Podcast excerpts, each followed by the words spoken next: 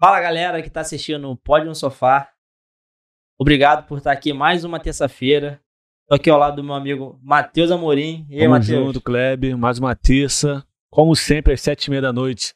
Aqui no canal do Pode no Sofá, Kleber. Com certeza. E você que está assistindo esse conteúdo aqui, o que você tem que fazer? Matheus vai explicar agora. Fala, Matheus. Como sempre, né? Se inscreva no canal, nos ouça no Spotify, nos siga no Instagram, que, pô, isso é obrigação, você já deve ter ido lá. Então, siga lá, arroba Pode no Sofá, para você ficar acompanhar, para você acompanhar e ver toda a agenda nossa que a gente traz convidado toda semana aqui. E de lá que a gente avisa, né? Quem e vai estar aqui hoje. E ajudar no crescimento desse canal. Para é vocês terem conteúdo toda terça-feira e vem um projetinho que vai, não vai ser só terça, não, né, Matheus? É, ó, já tá dando spoiler ah, mesmo, Cléber. Tem que ser, poxa. Caraca, ser. cara, isso era segredo. Cara. Pô. Não, a gente tem que evoluir, porque para eles entenderem o quanto é importante a inscrição deles para incentivar esse projeto. É verdade, é verdade.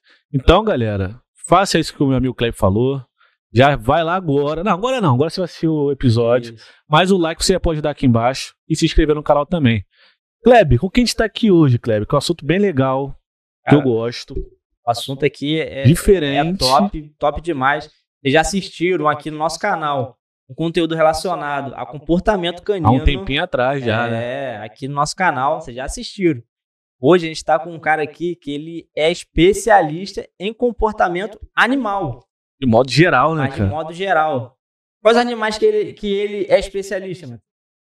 Leão. Não, na verdade ele mexe com isso tudo. Todos os animais que você pensar aí, o cara mexe.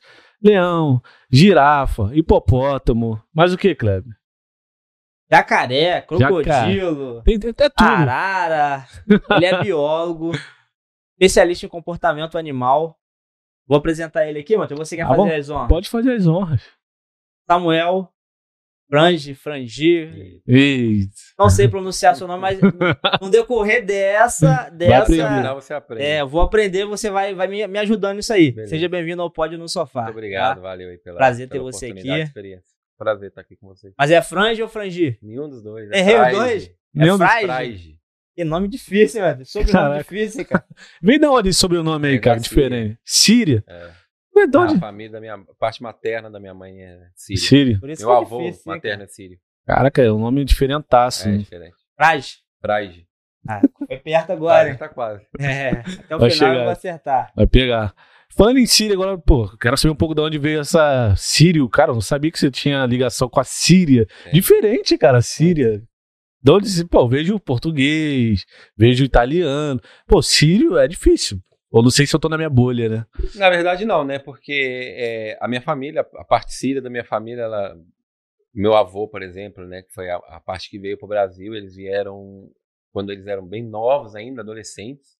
Imagina, a gente está falando de 1935, 36, fugindo de guerra. Então, imagina. Até hoje a guerra existe e ele fugiu da guerra na década de 30. Né? Então, uma parte da minha família, a, a parte que não, infelizmente, morreu na, na Síria, é, eles saíram de lá. Né? Então, tem uma parte que mora no Brasil e tem uma parte que agora mora no, no Emirados Árabes. É, eu morei um tempinho lá também e tal. Lá onde? Na Emirados Árabes? É, ah, sim. Morei em Dubai por um tempinho lá com minha família. Show. Na Síria você já, já chegou aí? Não. Nunca foi. E nem tem. Não, obrigado. não, obrigado é não, ótimo. Porque, não pelo país, sim pela situação. Claro, com é, certeza. É um país muito perigoso de ir, né? Então. E hoje não tem nada, ninguém lá, assim, nenhum não. parente que você não. conheça. A, então uma parte está no Emirados Árabes, a outra parte mora aqui no Brasil. Graças a Deus, em né? Em Belo Horizonte, né, em Minas Gerais, que é onde eu sou, e em Manaus. Uma parte também está em Manaus. Pô, muito, muito legal. Cara, é curioso, né? Porque eu não. Sírio, Sírio é, é diferente, aqui, cara. Refugiado, Sírio no Brasil. Ah, você veio pro, pro Brasil refugiado também não, ou você nasceu aqui? Não, eu aqui. O meu avô materno que é sírio. Ah, a minha tá. mãe é brasileira também. Sim. É, seu avô, minha, então, minha avó que... também é brasileira. Então é, é só o meu, meu avô mesmo. É refugiado é, de lá. É, ele, os irmãos, né? Uma parte da família. Então, de descendência, né? É, descendente de ser árabe, né? Pô, muito legal. São da Síria, mas tem gente da Turquia, do Líbano, né? Na família. Então, assim, é aquela descendência árabe mesmo. Mas te falar, você tem alguma fisionomiazinha mesmo nessa galera. Né, eu lembro um pouquinho, sabe? É, quando eu morava lá, o pessoal falava em árabe comigo. Aí eu, cara, não dá. Sabe falar árabe também? Umas palavrinhas só. Eu sei que você fala várias línguas salam aí. Aleikum, maleikum salam. Ah, e salam aleikum todo mundo sabe, é, pô. É, ah, né? Ah, salam aleikum. Eu pô. sabia os números, já esqueci. É muito difícil, cara. É muito difícil. Escrever, principalmente impossível. Era, caraca. É, escrita... Eu não sabia, mas eu morei lá em 2014, então já tem muito tempo. Já. Eu também perdeu um pouco aqui. Só avô que veio pra cá, né? Aí, é, e lá, e lá todo mundo, lá, é, educação é, no Emirados Árabes é, é uma nação bilíngue, né? Eles falam tanto árabe quanto inglês. Então eu não precisava de usar o árabe lá. Sim. Né? Eu me comunicava em inglês lá, então era super tranquilo. E nem sua mãe, nada também. Foi teu avô, mas chegou a passar pra sua mãe alguma coisinha ainda?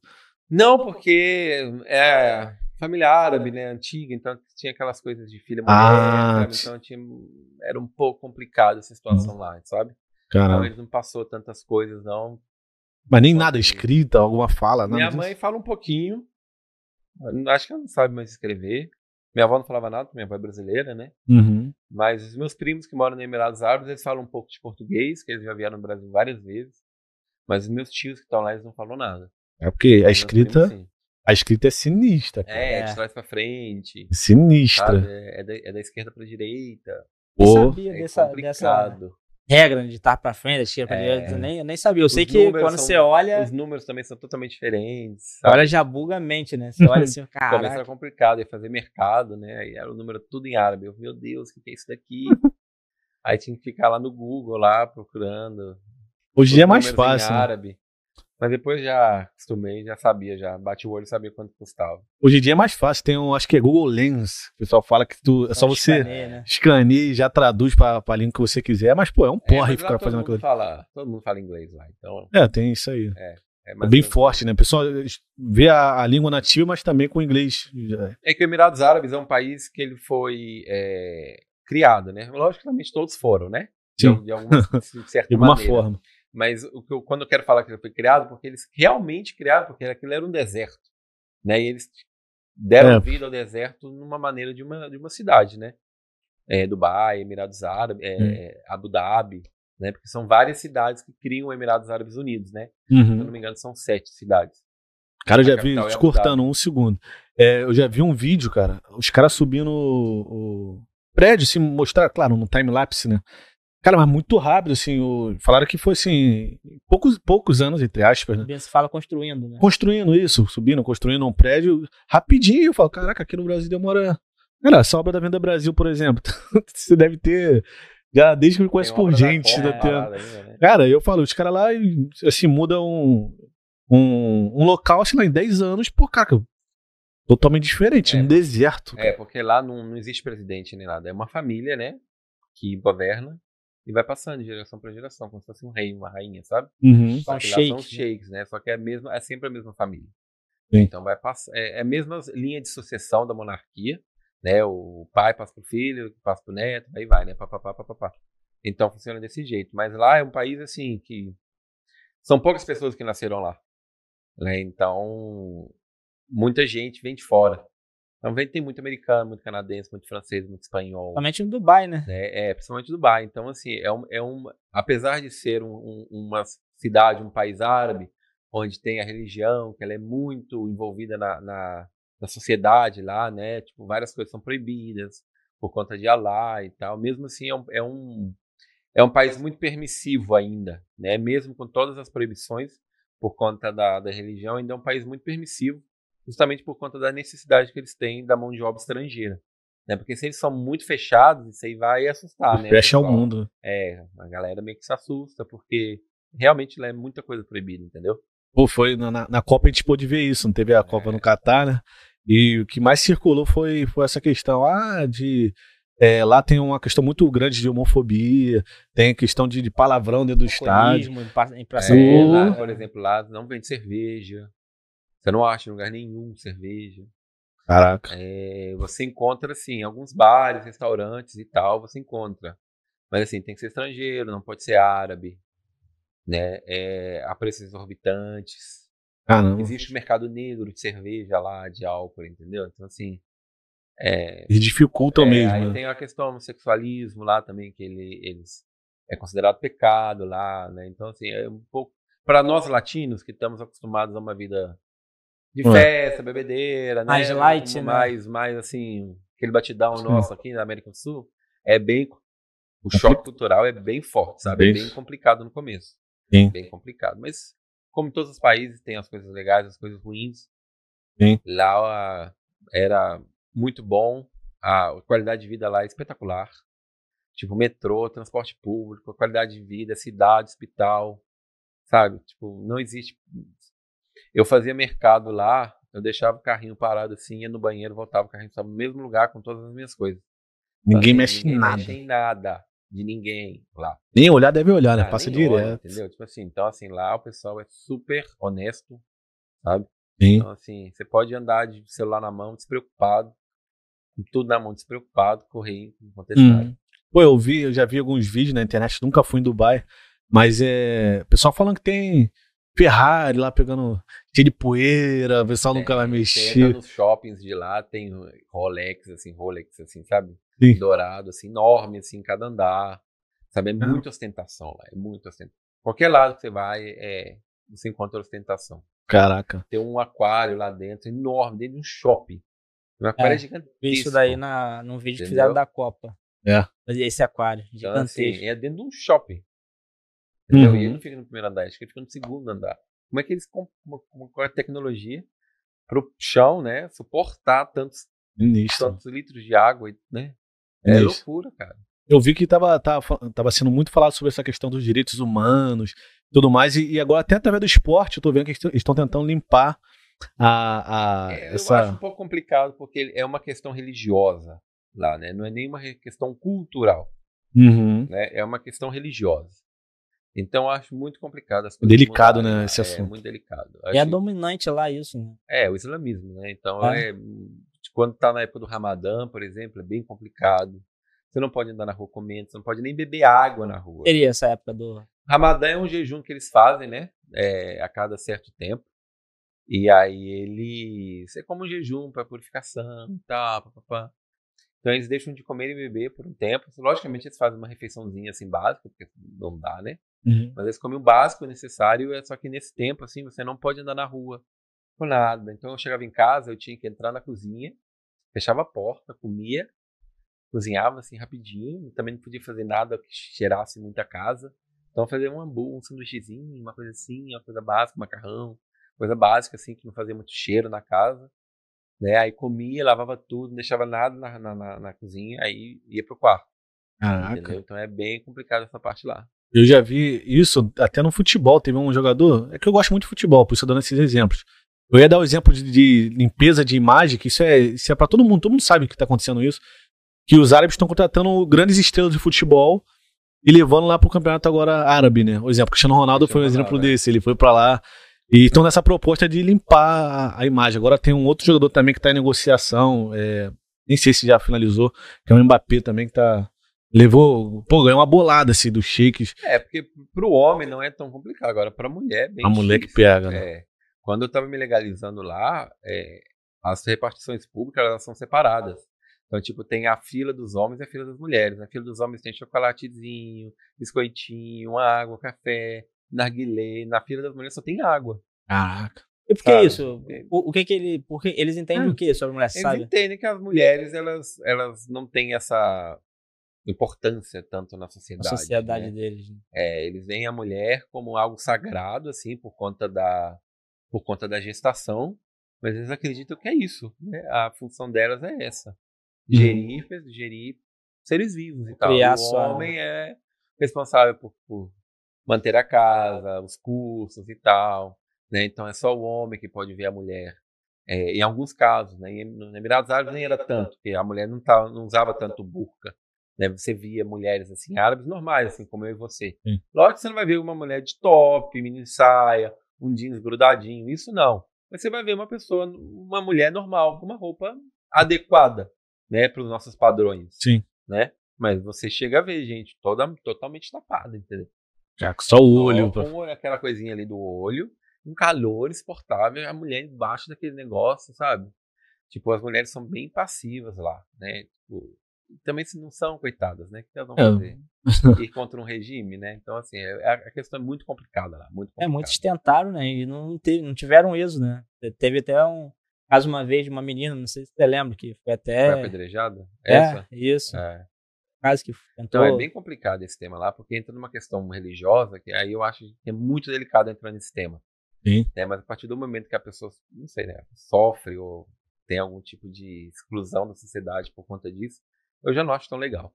Isso né? é. Mas quem sou eu para é, até difícil coisa. a gente de fora aqui é... querer ficar optando, é porque é, é cultura. Né, dos... É igual quando eles veem as mulheres aqui de biquíni e tal, papapá, eles vêm, eles, ah, eles consideram outro, eles interpretam de outra maneira, da né? forma, né? É, vou falar porque o horário não permite, mas eles interpretam, vocês sabem como, né? Sim. Então é isso, é a gente interpreta desse jeito que a gente está comentando, eles interpretam as mulheres é. latinas do jeito que vocês já devem imaginar.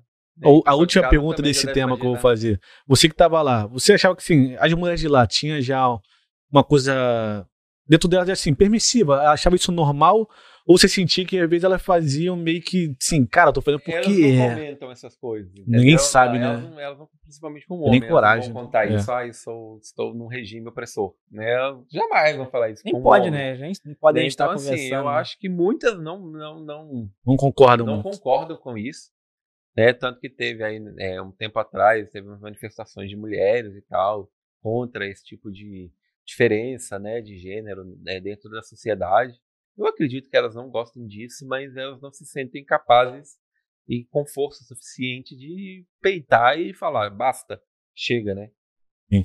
Muito, tem muitos países que as mulheres nem iam à escola. Caraca. É. Tipo, tiveram acesso à escola há pouco tempo. Então, assim, eu acho que foi na Copa, cara. Foi a primeira vez que a mulher acho que foi ver o jogo. É, não jogo. entrar Cara, não podia entrar no estádio. Teve bizarro, né? Umas coisas assim. Né? chorava, né? aparecia a mulher chorando, porque tava no estádio, lá do, do marido. Coisa tão simples é, pra gente aqui, né? Acaba. Cara. Normal, né? Que pra gente. Eu não sentia tanto que era homem, né? Então, assim. Sim. Era Mas... tudo permitido, tudo liberado. Agora, mulher sofre bem mais. Sinistro, sinistro. Mas o seu ingresso lá, né? Você se tornou um cidadão, né, Sírio? Não, não, não, não, me tornei cidadão. Ah, não? Eu tinha o, o visto de permanência. Ah, tá. Né, por conta do sobrenome e tal, por causa da descendência. Mas não cheguei a tramitar um, uma, dupla, uma segunda Nossa. cidadania. Ah, tá. Eu pensei que você tinha não, conseguido. Eu, eu não me adaptei à cultura. Entendeu? Hum. Eu, eu, com seis, quase sete meses, eu voltei. Não me adaptei. Entendi. Vamos parar de falar de, disso, né? Cara, gente... é. Mas, pô, é, é, legal isso que a gente viu. A gente foi para um caminho é. totalmente aleatório e foi muito agregador. É, queria saber quem é o Samuel. Vamos voltar pro Samuel. Foco pro Samuel, de fato. Bom, Samuel, mineiro de Belo Horizonte, né? 36 anos. Sou biólogo, é, estudei na PUC Minas. Iniciei minha vida aí em 2005. Me formei em 2009. Durante esse tempo eu trabalhei Fui estagiário no Zoológico de Belo Horizonte, com a Cíntia, né, que é a chefe de setor de bem-estar animal, continua sendo até hoje. É, me formei, depois eu fui para o Zoológico de São Paulo. Existe como se fosse um trainee lá, né, em São Paulo. Já eles pegam pessoas que se formaram há pouco tempo. Fiquei por um ano e meio lá no Zoológico de São Paulo, também trabalhando com bem-estar animal. Então essas são as minhas duas primeiras experiências assim como estudante, né? Eu considero São Paulo também como estudante, porque era recém-formado e tal. Então considero aí. Né? No Zoológico de São Paulo, de BH, eu fiquei dois anos e meio. Né? Então, pegando aí meus quatro anos de universidade, eu fiquei mais da metade do tempo só no, só no zoológico. Né? Fiz minha monografia lá, fiz outro projeto lá. Minha monografia foi com o a Bandeira, depois eu fiz um projeto com onça parda. Né? Aqui acho que eles chamam de Sussuarana. Sim. E, e depois fui para São Paulo e, aí foi a minha fim da minha carreira escolar, né, digamos assim. Uhum. Aí durante esse tempo eu fiz uma capacitação no zoológico do Temaiquim lá na Argentina, né, fiquei um tempinho lá aprendendo. É um zoológico bem bacana assim, tem uns recursos assim bem legais assim. Poucos zoológicos aqui da América do Sul têm que possuem esse tipo de estrutura. Fiquei um tempinho lá, fiz amizade com o chefe do setor de bem-estar de lá, de treinamento condicionamento. E ele, uma vez, eu já estava aqui no Brasil, ele falou: Olha, estão precisando de um treinador lá na Colômbia. E eles estão me pedindo uma indicação. Você quer ir? Falei: Olha, não falo nada de espanhol, zero. Mas passa meu contato, a gente vê, né? Aí o cara foi lá, o meu ex-chefe entrou em contato comigo, a gente entrou lá no Skype. E foi aquele portunhol maravilhoso, né? Porque não falava nada de espanhol. Me explicou como que era a, a, a estrutura zoológica, como que funcionava o trabalho e tal, as minhas obrigações. Aí passou essa etapa, depois eu fui para outra etapa, que foi um pouco mais para testar conhecimentos e tudo. Depois passei por recursos humanos, no final deu certo, né? Sim. Fui efetivado no Zoológico de Barranquilla, não sei se vocês conhecem. Não, não. acho não. É uma cidade. Ah, cidade, cidade Barranquilla. Sim, é. já vou falar. Aí eu morei lá por dois, quase três anos, né? Trabalhando lá como, como treinador de animais. Só que lá era um pouco diferente porque era um. Eles tinham uma apresentação que chamava Museu Vivo. Museu Vivo. Tinha alguns animais que eles eram treinados para apresentações didáticas, né? Então a pessoa entrava num tipo num num auditório, né, a céu aberto. E aí eu tinha um texto, eu explicava, tipo, a gente falava da ave, mostrava a ave voando, explicava as características da ave, né? A gente falava, a ave tem um bico muito forte, a gente dava uma semente muito dura, o bicho quebrava super uhum. rápido, uhum. né?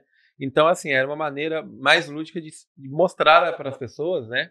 A prática. Os né? animais, né? né? As, as, as, habilidades que cada animal tem. Então, a gente tinha réptil, tinha mamífero, tinha ave, né? Então, a gente soltava os animais, lógico, eram todos treinados, não voavam.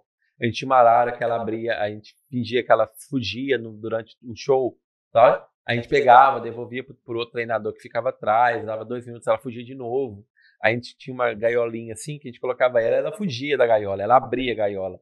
Entendeu? tipo assim, era uma maneira assim, é engraçada e tal, mas era uma maneira de mostrar a capacidade cognitiva que o bicho tem, né? Como que o bicho é tão inteligente ao ponto de saber como se abre uma porta, né? Como se é. abre uma gaiola. E também trabalhava na parte de condicionamento, que era a parte veterinária, que a gente vai chegar mais pra frente. Depois desse tempo, fui para Emirados Árabes, né? É, trabalhei lá por um tempo no zoológico de lá também é, chama Emirates Park Zoo. Aí eu fui chefe não da área de bem-estar animal, fui chefe da parte de carnívoros. Aí entrava todos os carnívoros e os elefantes. Né? Tinha, era carnívoros mais elefantes.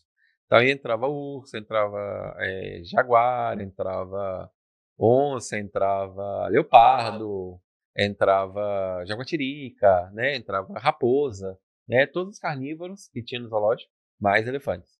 Né? Pelo tema de eu não ter me adaptado muito à cidade, cultura e tal, papapá, eu saí, voltei para o Brasil, depois fiquei com um tempinho. Eu fui para o Zoológico do Peru, né? Como já, já dominava o espanhol, já era muito mais fácil.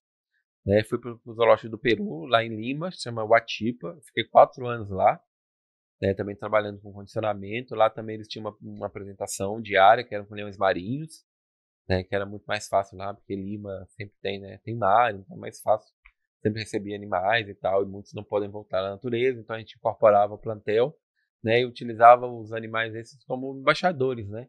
Explicava da importância do plástico, né? Por que, que o plástico é tão perigoso na, na praia e tal, quais são os efeitos disso a, a, a longo prazo e tal. Fiquei quatro anos, depois tive convite para trabalhar no, no Bioparque, ainda não chamava Bioparque, era Rio Zoo, né? Pegamos a, a transição aí entre um nome e o outro, né? Fiquei por um ano e pouquinho.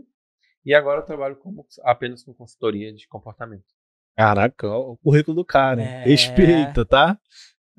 Dá trabalho pra editar tudo isso aí no, é... no Word. Né? Deixei ele falar, eu falei, vou nem, vou nem é... cortar, vou deixar pra ouvir a história inteira. Mais interessante, mas.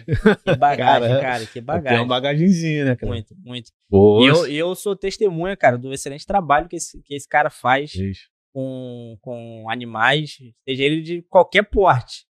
Excelente trabalho mesmo. E você falou na questão aí de comportamento, né? Que é, animais tal.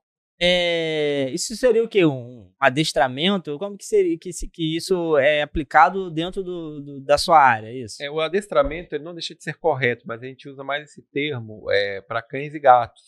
Né? Porque o adestramento ele está muito ligado a da patinha, é. Né? É, finge morto. Né? Hoje em dia a gente vê muito, muitos adestradores já não optando por esse tipo de treinamento, porque senão agrega muito ao animal. Né? O que a gente vê muito hoje de adestramento de cão e gato é correção de conduta. Né? Tipo o cachorro Isso. que faz xixi cocô no lugar errado, ou que destrói a casa inteira, né? ou que aquele cachorro que é muito hiperativo, que chega alguém na casa, o cachorro voa na pessoa, Sim. né? Então hoje em dia o adestramento nesses, nesses animais assim domésticos, é, eles são mais direcionados em correção de conduta. Entendi. Né? Hoje em dia não tem mais negócio dar patinha, é. né? É, fingir morto, porque isso não, não, não agrega nada para o animal, né? Uhum. Você não está ensinando, você está ensinando um comando para ele, porém, é, né, beleza. Para quê? Né? É. Bonitinho e é. tal. Entendi. Né? Então, os cães que trabalham em aeroportos, buscando droga e tal, é basicamente a mesma coisa. São adestrados também, né? Só que eles são treinados com, com o, o cheiro da droga, né? Então, quando eles sentem o cheiro da droga, eles são reforçados, eles são recompensados com um brinquedo ou com alguma comida e tal. Geralmente algum brinquedo que eles gostam muito. Então, por isso que eles sinalizam quando eles encontram a droga. Ah, é, porque então, ele quer o é, é, por isso que não dá para brincar com esses cães, né? Porque tira a atenção, eles estão trabalhando ali, né? Eles estão naquela sessão ali, então eles estão ali para trabalhar e, pra, e, focar ali na, na, na, na, busca de drogas, né? Então, Entendi. tanto é que quando eles já ficam ali meio muito tempo ali, você já vê que eles já abanam o rabinho assim, eles uhum. já ficam meio serelepes, os cachorros, porque eles sabem que vai vir um reforço, que é ou comida ou. ou o brinquedo que ou ele gosta. brinquedinho que eles gostam muito, né? Geralmente eles usam mais brinquedo que comida. Entendi. Né? Samuel, é, você contou todo o seu currículo aí, toda a sua bagagem, mas eu queria saber assim, é, você sempre quis ser biólogo? Desde, Desde novo? Teve uma fase da minha vida que eu queria ser médico. Eu sempre quis biologia, assim, área biológica, né? Aí teve uma época que eu queria ser médico e tal, só que era assim, eu, eu não tinha muitas condições, assim, tipo, tinha que ser federal de qualquer jeito, senão não ia rolar, entendeu? Hum. Então, assim, aí eu Tentei um ano, não passei. Aí eu falei, não vou tentar mais, porque. Mas você sabe de onde surgiu esse desejo? Sei lá, veio com você mesmo? É, é... Eu sempre gostei de bicho. E é engraçado que quando eu era pequeno, eu nunca tive um animal em casa. Nunca tive bicho em casa, desde pequeno. Porque normalmente a pessoa nunca tem uma um referência, né? Entendeu? Nem um passarinho, tive, nada. eu sempre tive sensibilidade. Sabe, eu sempre quis pegar o cachorro da rua. Só que minha mãe não deixava, né? Eu chorava em casa, eu ficava pensando no cachorro eu chorava, minha mãe falava, não vai trazer e tal. Aí, às vezes eu levava escondido, minha mãe chegava, tava o cachorro lá, aí ela voltava pra rua, aí eu chorava. Então, assim, eu sempre tive essa sensibilidade muito com bicho, sabe? Uhum. Então, assim, era algo que eu sempre gostei muito de trabalhar. Veterinário eu nunca gostei de trabalhar, porque eu não sei se eu me daria muito bem com óbitos e coisas assim, uhum. né, que infelizmente fazem parte né, da vida e, e da profissão. Então, assim, eu falei, vou fazer biologia porque eu gosto muito de bicho, muito de bicho. Nunca gostei muito, nunca fui muito interessado pela área de laboratório, nada disso, entendeu? Que é uhum. é outro ramo que o biólogo pode, pode trabalhar. Eu sempre gostei muito de bicho. Principalmente zoológico, animais grandes e tal. Então, assim, uhum. eu vou fazer biologia e porque é algo que eu gosto muito é bicho. Aí tive muita resistência da família e tal. Falei, vou fazer biólogo, não sei o quê. É, porque até então você estava falando de médico. Professor, né? De médico vira biólogo, é. né? Tipo, do orgulho da família ao esculacho, né? Mas assim, falei, não posso, eu quero e tal, e olha onde eu cheguei, né? É verdade. Tudo, tudo precisa de ter, ter calma, paciência, ninguém começa trabalhando no melhor lugar do planeta, começa construindo sua carreira de pouco a pouco, não importa né, a profissão que você vai. Aí eu fiz biologia, me apaixonei desde o primeiro semestre, né? Consegui o, o ProUni na época, então pagava só metade. Aí a gente conseguiu pagar os trancos e barrancos, a gente conseguia pagar a outra metade. E desde, desde o primeiro semestre eu falei, é isso mesmo que eu quero. É... Aí reafirmou quando tava lá na, na prática na, vendo. Na primeira semana de aula, eu falei, é isso mesmo, é isso aqui. Caraca. falei, ainda bem que eu não tentei mais medicina. É isso daqui acabou. Acabou e foi embora, acabou, hein? Fui embora. Aí eu já fui atrás de estágio e tal. Primeiro período é um pouco complicado, né? Tá começando e tal. Sim. Mas já acho que foi no final do segundo para o terceiro período, já estava no zoológico. Aí era estágio voluntário, não ganhava nada, não pagava, não pagava almoço, não pagava transporte, não pagava nada, tinha tudo meu bolso. Voluntário? Voluntariaço. Mas fiquei lá dois anos e meio. Mas esse é um movimento que muitos biólogos fazem, né? De, de voluntários, é, assim. É, hoje em dia acho que a gente não pode mais. Não pode mais é, voluntário, acho não? Que, acho que estágio pouco tempo, né? mais voluntário. Você pode fazer trabalho voluntário, mas é o estágio obrigatório. Ah. O estágio obrigatório sim é voluntário. Mas estágio curricular não. Ah, né? sim. O extracurricular não, perdão. Aí isso não uhum. pode, né? Tem que ser remunerado. Tem que ser remunerado. Né? Então, ali, eu, tanto é que eu saí do zoológico por conta disso. Que entrou a lei de estagiário, né? Acho que foi no, no último governo do Lula, entrou essa lei, e aí meio que cortou tudo, entendeu? Por conta da adequação. Né? Mas Sim. eu achei extremamente válido, porque muitas empresas Tá se aproveitando se aproveitava disso. muito da mão de obra, né? E, mas eu achei extremamente válido. Eu acho que não tem que pagar uma fortuna pro estagiário, mas tem que dar um incentivo, né? Claro. Ali lutando ali, é, aprendendo. Transporte, comida. Eu, eu trabalhava no fim de semana é, em coisa, salão de festa para poder pagar o almoço e a passagem, entendeu? Então era corrida. braba, aí era faculdade, estágio e fim de semana tinha que estudar para prova, fazer trabalho, monografia, não sei o que, ainda trabalhar nas, nas festinhas para conseguir pagar o estágio. Não sei se você tem essa, essa sensação. Eu, às vezes eu olho essa loucura que te fazia antigamente. Eu falo, cara, como eu conseguia fazer isso, cara? Tem hora que eu fico. Ah, antes de 30, tudo é fácil, né? Caraca. Eu brinco que é a montanha russa. 30 anos é ali na ponta. É, 31 já tá é, caída aí, caiu, já era. Ah, é. né? Passou então, dos 30, tudo se torna difícil. Já era, cara. Você não consegue mais nada. Uhum. Mas sempre foi uma, um desejo seu é, trabalhar em zoológico? Sim. Sempre foi esse sempre desejo? Foi. Sempre foi. Desde o seu início na muito, faculdade? É, festa minha de criança, todas eram de bicho, zoológico. Eu acho que no, festa na, na, no circo, sabe? Então, tudo tinha bicho nas minhas festas, todas tinham bicho. Uhum, é porque o zoológico, eu tenho outros amigos também que são biólogos, que estão ainda cursando, na verdade, biologia, e eles falam que é meio como fosse um sonho para eles trabalhar no zoológico, que é onde tem contato com Cara, esses é. animais. É a primeira pergunta que todo mundo me faz quando eu falo que trabalho em zoológico. Você toca nos bichos? Você mexe com os bichos? Né? É a primeira pergunta que me fazem. Né? Não é? Porque. Só que, tipo, hoje em dia o que a gente vê, muito felizmente, são aqueles estagiários que querem ir para uma fotinha, postar no Instagram e tal, papapá, né? Tipo, ah, olha eu com elefante, olha eu com leão. Né? E a gente tem que entender a responsabilidade desse trabalho. Né? Não é um trabalho onde a gente vai lá, tira uma fotinha, grudadinha na grade. O bicho pode te pegar. Né? Então, assim, é um trabalho que demanda muita responsabilidade. Tanto é que quando a pessoa entra nova, ele nunca tem acesso a esses bichos. Ele começa em fazendinha, aí vai ter galinha, cabra, né, uhum. pônei, cavalo, vaca, né? São animais de pouco risco. Já uhum. quando a pessoa pega ali o ritmo, você já coloca uns psitacídeos, umas aves, né, e tal. E aí já, uhum. já existe um risco, logicamente, mas a arara não vai te matar, né? Não vai, é. Então, assim, pouco a pouco você vai dando. Lógico, você tem que ver o. Existir um feedback né, do funcionário, você vai ver, né? Você vai colocando ele para mais, mais legalidade. Mais responsabilidade, mas jamais você chegar, ó, vai lá, trabalho com leão. Nunca.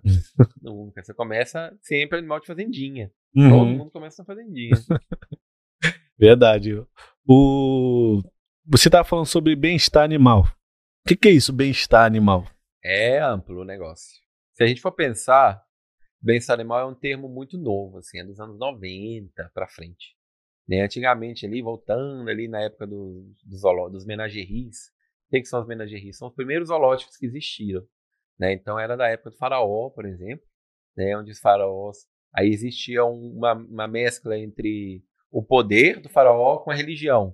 Né? Muita gente sabe que a, os, os deuses do, é, do, Egito, do Egito era uma mistura de homem com animal, né? Então era corpo de humano e cabeça de águia, hum. cabeça de chacal, né? Então os animais eles eram muito presentes ali na religião do, dos egípcios. Então, Sim. eles sentiam a necessidade de ter esses animais dentro dos seus territórios como uma maneira de venerar e de proteção. Né? Então, assim começaram os primeiros zoológicos. Só que isso não era aberto. Isso era só para os faraó, faraó, família, convidados e coisas assim. Né? Já pensando depois em Europa, século XV, XIV, por aí, é, apareceram os primeiros zoológicos que eles eram chamados de menageries. Né? Pelo nome a gente já chuta França, né? Uhum. Então foi na França, Aí a gente era aqueles é, recintos bem pequenos, aqueles lugarzinhos bem pequenininhos, cimento, não era nada ambientado, né? Um, só para ter o um animal ali. Só é, o animal coitado não fazia nada, ficava ali o dia inteiro, só era água, comida, é, a proximidade com os humanos era muito grande, né? Não existia aquela distância. Né? Então não existia, logicamente não existia cuidado veterinário, né? não existia nem humano né? naquela época. a medicina era bem arcaica, imagina de um veterinário, nunca. Né? Então, assim, dieta elaborada, muito menos. Né? Então, assim, era limpeza de recinto mesmo ali, o bicho ali, entendeu? Né? Então era um estresse danado, né? Porque é um ambiente com pouco estímulo. Então, é lógico que a gente fala, quando a gente fala em zoológicos, é, ninguém tem o mesmo celular que tinha 15 anos atrás.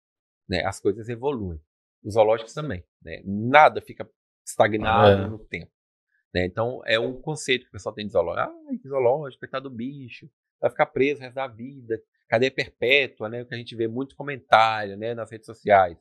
Esse é um né? tema bem polêmico, assim, porque a galera realmente é, viu um zoológico e fala assim, é, cara. É como uma, uma, cadeia perpétua, né? Uma prisão isso. perpétua para o animal. E foi, coitado, o bicho não fez nada para estar tá ali. Realmente, o bicho não fez nada para estar tá ali, mas foi o ser humano que ocasionou a, a ida dele para o zoológico, né? Porque ou ele foi atropelado, ou ele perdeu o hábitat natural dele, porque alguém foi lá e destruiu a mata dele. Já ele ficou sem para onde ir, entrou numa região com cidade, alguém atirou nele, então perdeu uma pata. Como é que a gente devolve uma onça sem uma pata para a natureza? Né? A única opção que esse animal tem é um zoológico. Ou é a morte, se ficar lá, lá. Infelizmente, sim, ele vai morrer dentro do zoológico. Só que existem as maneiras corretas, éticas e responsáveis de se manter esses animais dentro de uma instituição. Né? Então, quando a gente, pessoal, a gente fala, ai, coitado dos bichos, zoológico, eu não gosto de zoológico, a gente tem que combater os maus zoológicos, as más instituições.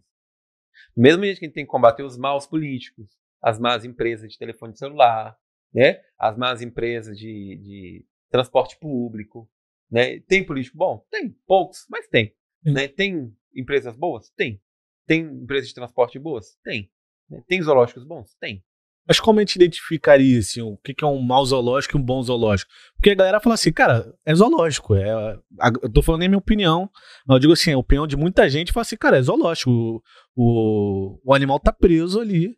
já é um mau zoológico. Né? É. Um visitante identificar isso. Identificar né? isso. Porque vocês estão é na um lida, no trabalho, né? a, gente é vê, a gente precisa também entender a nossa posição. Né? Por exemplo, se eu sou não sou médico, eu não posso questionar um, um prontuário né? Porque eu não estudei para isso.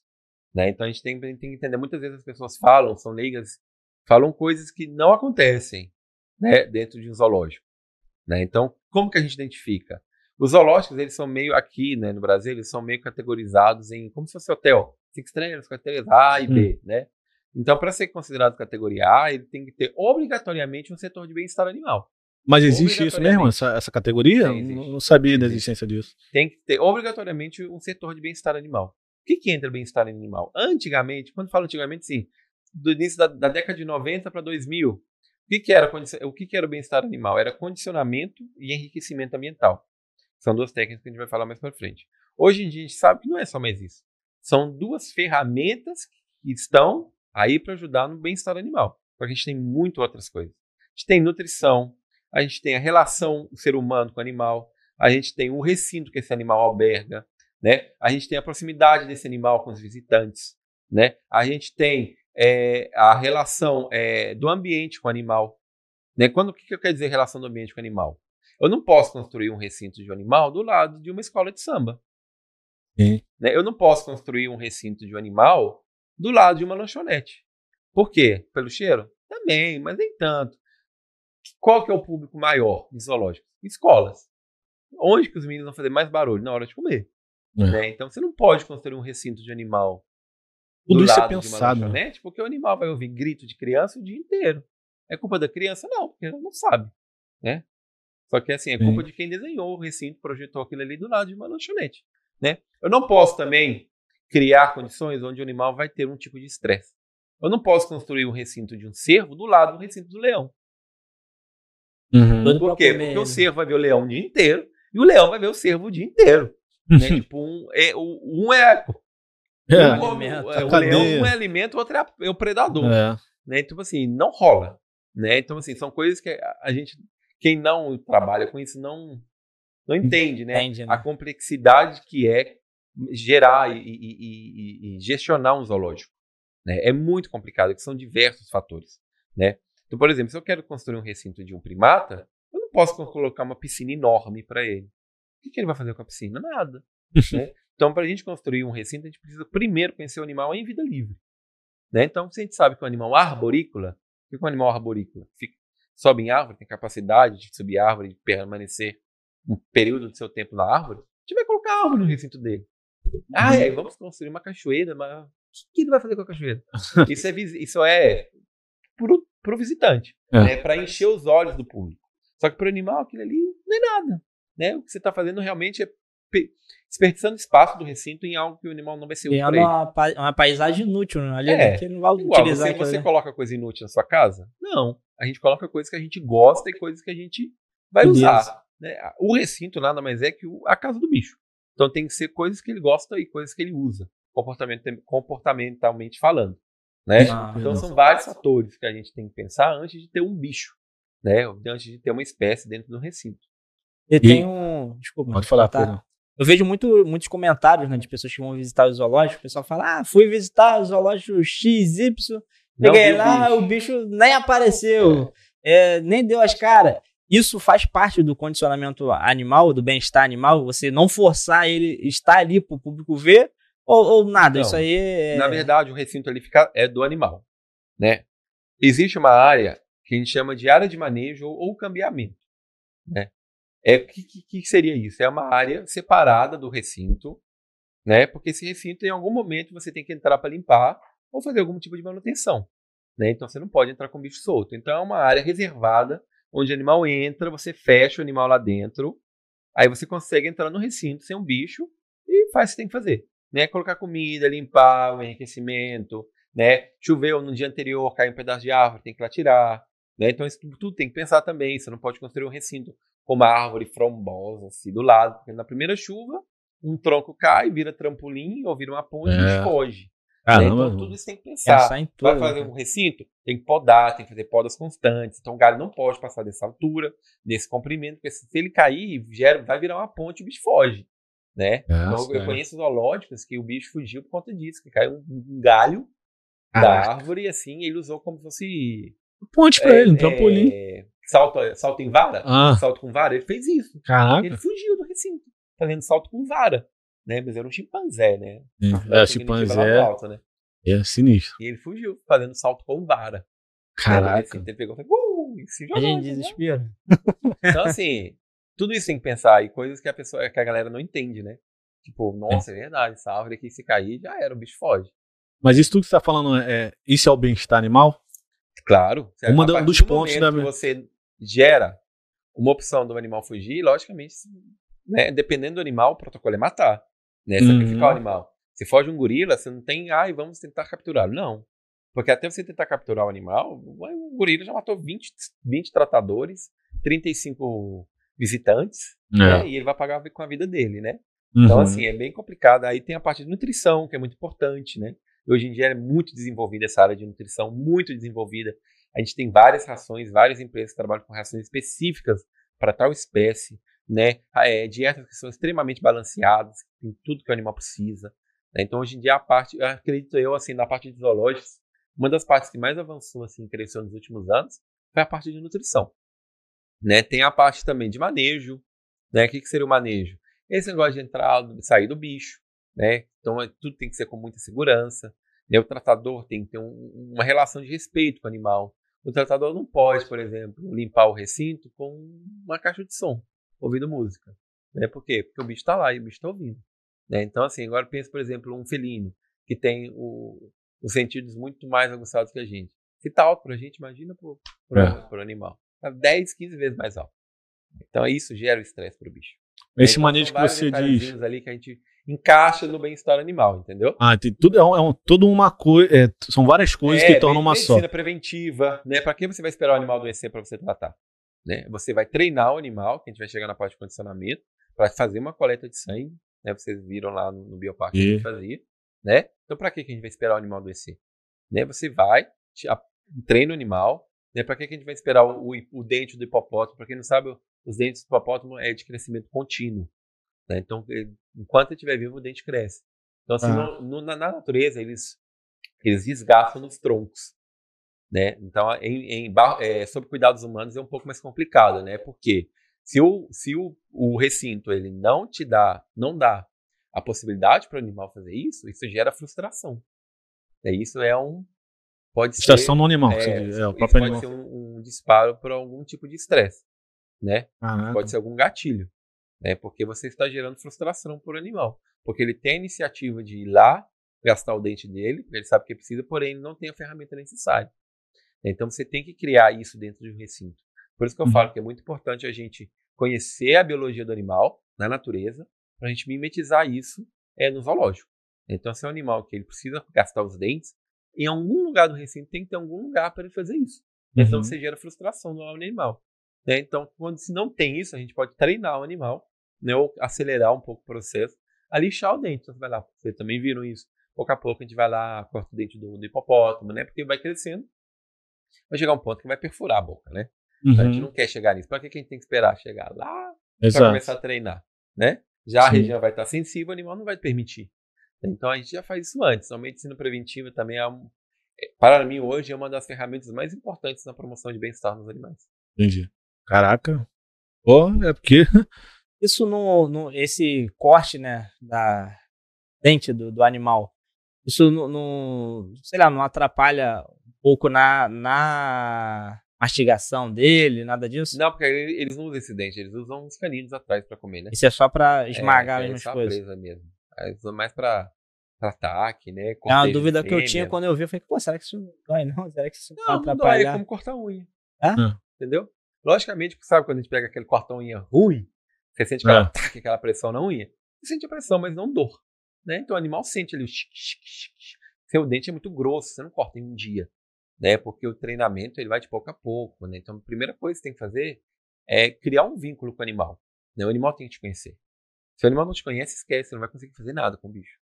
É a mesma coisa, por exemplo. Se, se eu te dou bom dia todos os dias, você vai me dar bom dia todos os dias. Claro. Se eu parar de te dar bom dia, você vai parar de me dar bom dia.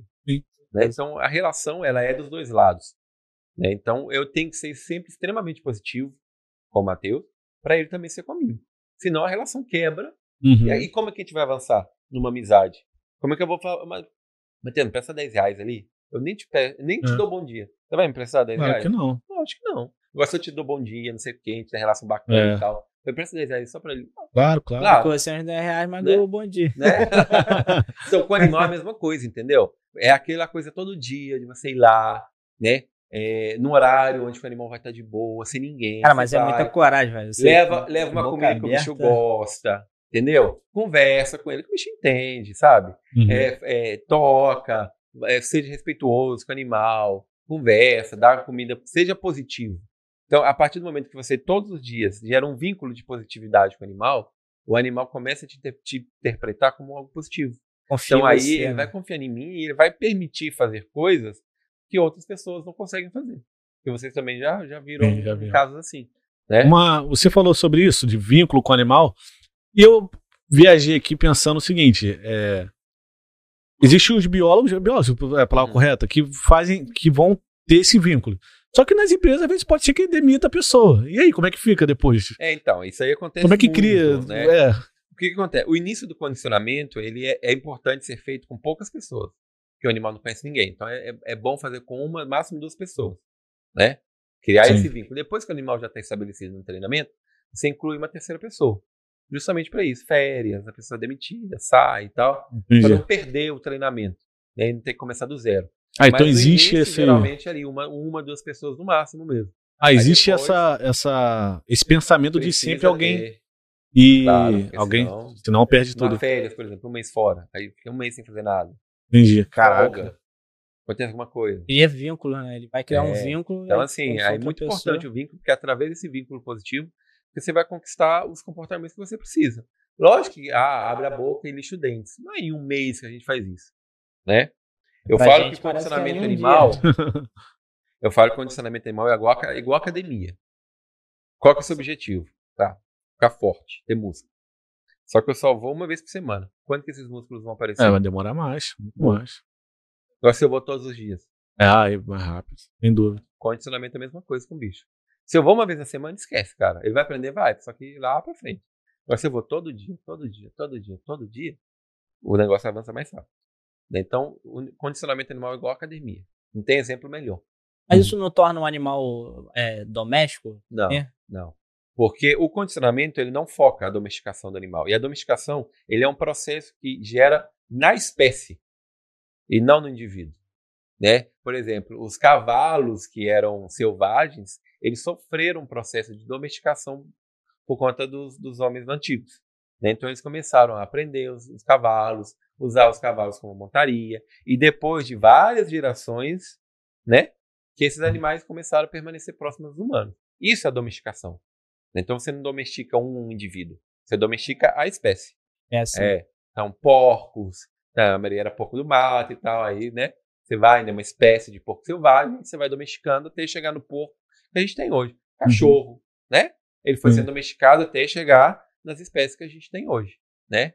Então, assim, a domesticação ela não é do indivíduo, ela é da espécie, né? Só que não é de um dia para o outro. São gerações que vão passando ali com o contato humano até chegar num ponto que o animal está domesticado, uhum. tá? Então, o que você pode falar é que você pode humanizar o animal. Humanizar, né? Esse é, é o termo seria correto. É.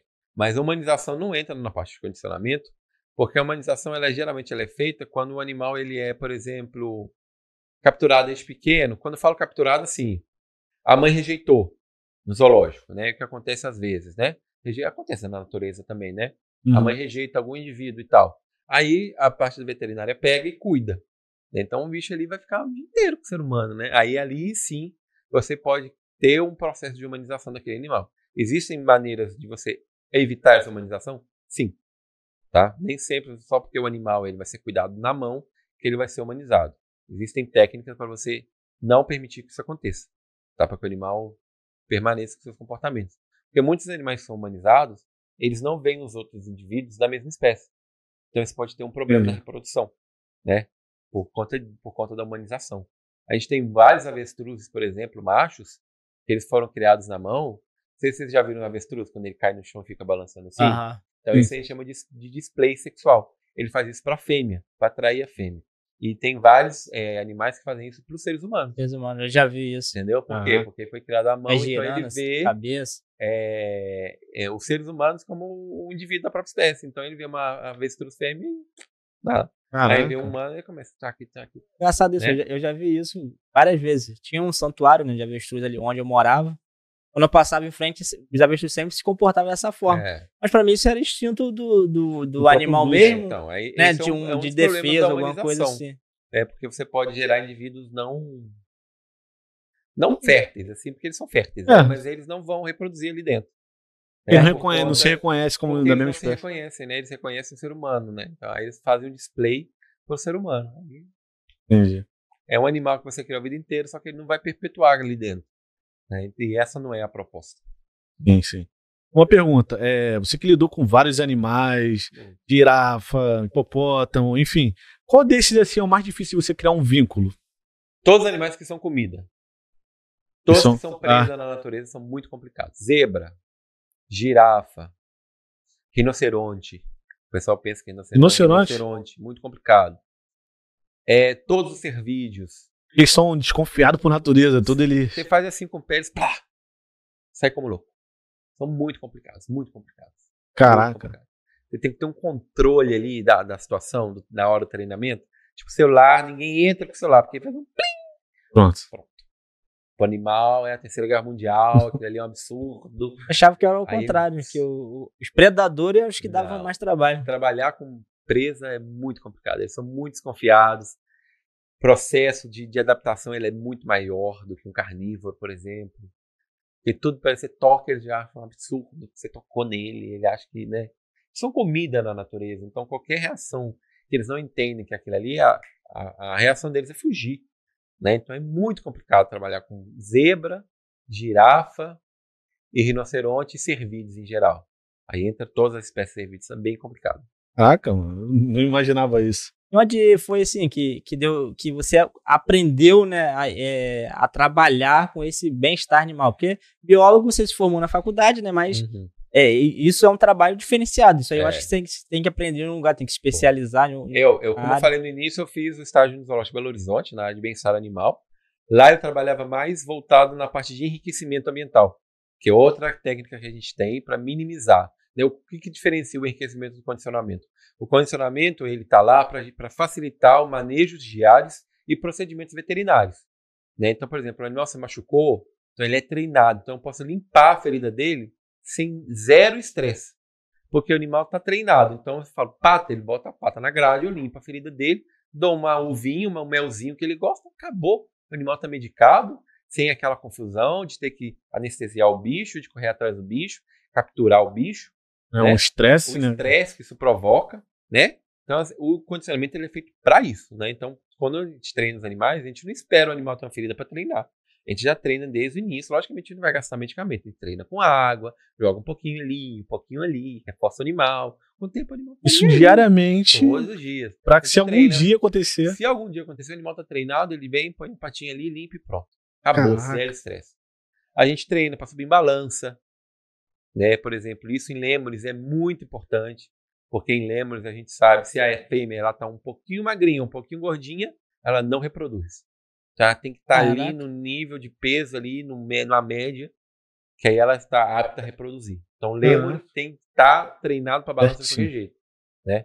Então, e, e para qualquer coisa. Né? Por exemplo, quando a gente adoece, a gente não toma remédio adulto, basicamente pelo, pelo peso nosso, com o animal a mesma coisa. Então, se o animal está treinado, o veterinário vai olhar para o osso e falar: Eu acho que tem 120, 120 quilos. Aí, no olhômetro. Lógico que ele joga para baixo, né? Uhum. Para não ter uma sobredose, mas assim, pode ser que seja muito errado. Né? É. Por quê? Porque urso tem muito pelo. Né? Então você não vê aquilo ali, esconde, né? Ah. Então é muito complicado. Então, para que a gente vai esperar o animal adoecer para ver quanto ele pesa? Então a gente treina o animal sobre uma balança. Animal, como treina? Você bota um, tem uma balança e você é, todo dia. A gente, como eu falei, a gente não começa. A gente não começa da ponta da pirâmide. Sim. É, a gente almeja a ponta da pirâmide. Só que a gente começa lá de baixo. Claro. Né? Então a gente começa com comandos básicos. Né? Se é um felino, a gente começa com target. O que é um target? É como se fosse um cotonete gigante. Então o animal tem que tocar com o nariz. Então, isso é um comando de manejo. Por quê? Porque aí eu consigo levar o animal para um lado e para o outro. Então eu toco aqui, o animal faz isso. Toco aqui, o animal faz isso. Né? E a gente sempre usa o clicker. Isso que eu ia perguntar, como ele sabe que acertou? O clicker, ele é usado como se fosse um, um reforço, é, um estímulo ponte ou a gente também chama de reforço secundário. Reforço primário sempre é a comida. Né? Geralmente hum. dá comida. Existem ah. outros tipos de reforços primários. E o reforço secundário é o clicker. O que, que o clicker faz? É tipo uma latinha, você aperta tic, tic, tic, né? E o que, que isso quer dizer? Isso é uma comunicação entre o treinador e o animal. Todas as vezes que o animal escuta o barulho, ele sabe que está fazendo o que eu quero. E ele vai ser reforçado por isso. Então, quando Aí vocês dão comida logo em seguida. É, logo em seguida. Ele tem que associar o, o barulho à comida. Entendi. Então, ele, ele tocou com o focinho, tac, tac, tac. Né? Tem que ter coordenação ah, motora. No começo a galera fica bem perdida, uhum. né? Mas depois pega. Então, você tem que fazer ali meio que quase que simultaneamente. Tem um, um Uhum. Um, é, sim. É, um, ele entende que é, logo em seguida vai ter uma comida. Tem um intervalozinho aí de microsegundos, assim, é, só de delay. Você, né? É, tem um delayzinho, tá procurando essa palavra, valeu. E esse serve, e esse serve para todos os animais? Todos os animais. Todos. A ave, da ave ao leão. É. Caraca. Geralmente, animais marinhos, a gente opta pelo apito. Apito. É. Pode ser qualquer coisa, pode ser. Pode ser. Vai. Tem que associar, né? É. Ah. Peixe a gente treina com lanterna. É então, peixe, cara. É a lanterna. Uma lanterna? É. O clique é a lanterna. Então você liga e desliga. Mas e o peixe, o que, que você faz? Ah, é muita coisa, tubarão Sério dá mesmo? pra treinar. Ah, tá. Os ah, tá falando peixe né? também dá pra treinar. Ah, tá. Peixe normal é, também? Você pode condicionar, por... logicamente você não vai fazer animal, o peixe da pirueta na, na água, mas você pode treinar, por exemplo, no momento de alimentação, de todos virem. Então ah. você associa isso a algo positivo. Então, quando você chama eles de alguma maneira, batendo o pé assim, em algum lugar, né, ou fazendo alguma coisa, batendo a mão na água, assim, eles associam isso à comida. E eles vêm todos. Aí você usa o clicker, né? Na, na verdade, é a lanterna. Sim. E pá. Ou você pode criar uma estação de alimentação. Né? Então o tubarão fica paradinho ali, alimentando ali naquele lugar. Né? Aí você vai dando o comando da lanterna. Então a lanterna é o clicker. Né? Entendi. Caraca, porque o peixe, peixe é. Eu falei, cara, peixe não tem. peixes que tem, tipo, tilápios, peixes que tem nesses, nesses parques, algumas coisas assim, quando a gente se aproxima já sobe logo tudo. Ele tá associando a sua é... presença ali com que ele vai ganhar comida, né? Muitas vezes é, mas a maioria são treinados, né? São ah. comandos básicos, mas são comandos de manejo, né? Geralmente os comandos de manejo são mais básicos, né? Para animal vir, para animal sair, né? É mais assim. Caraca. Mais para facilitar o dia a dia do tratador.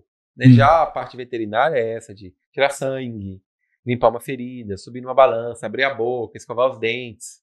Né? Eu no Peru escovava os dentes de todos os ursos, de todos os ursos. Né? Tinha uma ursa que tinha muito problema com dente lá, ela estava ficando banguela. Toda vez que iam fazer controle sanitário nela, cada um ano faziam anestesia, faziam toda a bateria de exame e tal. Tinha menos dente na, na boca. Ia chegar num ponto que não tem nada.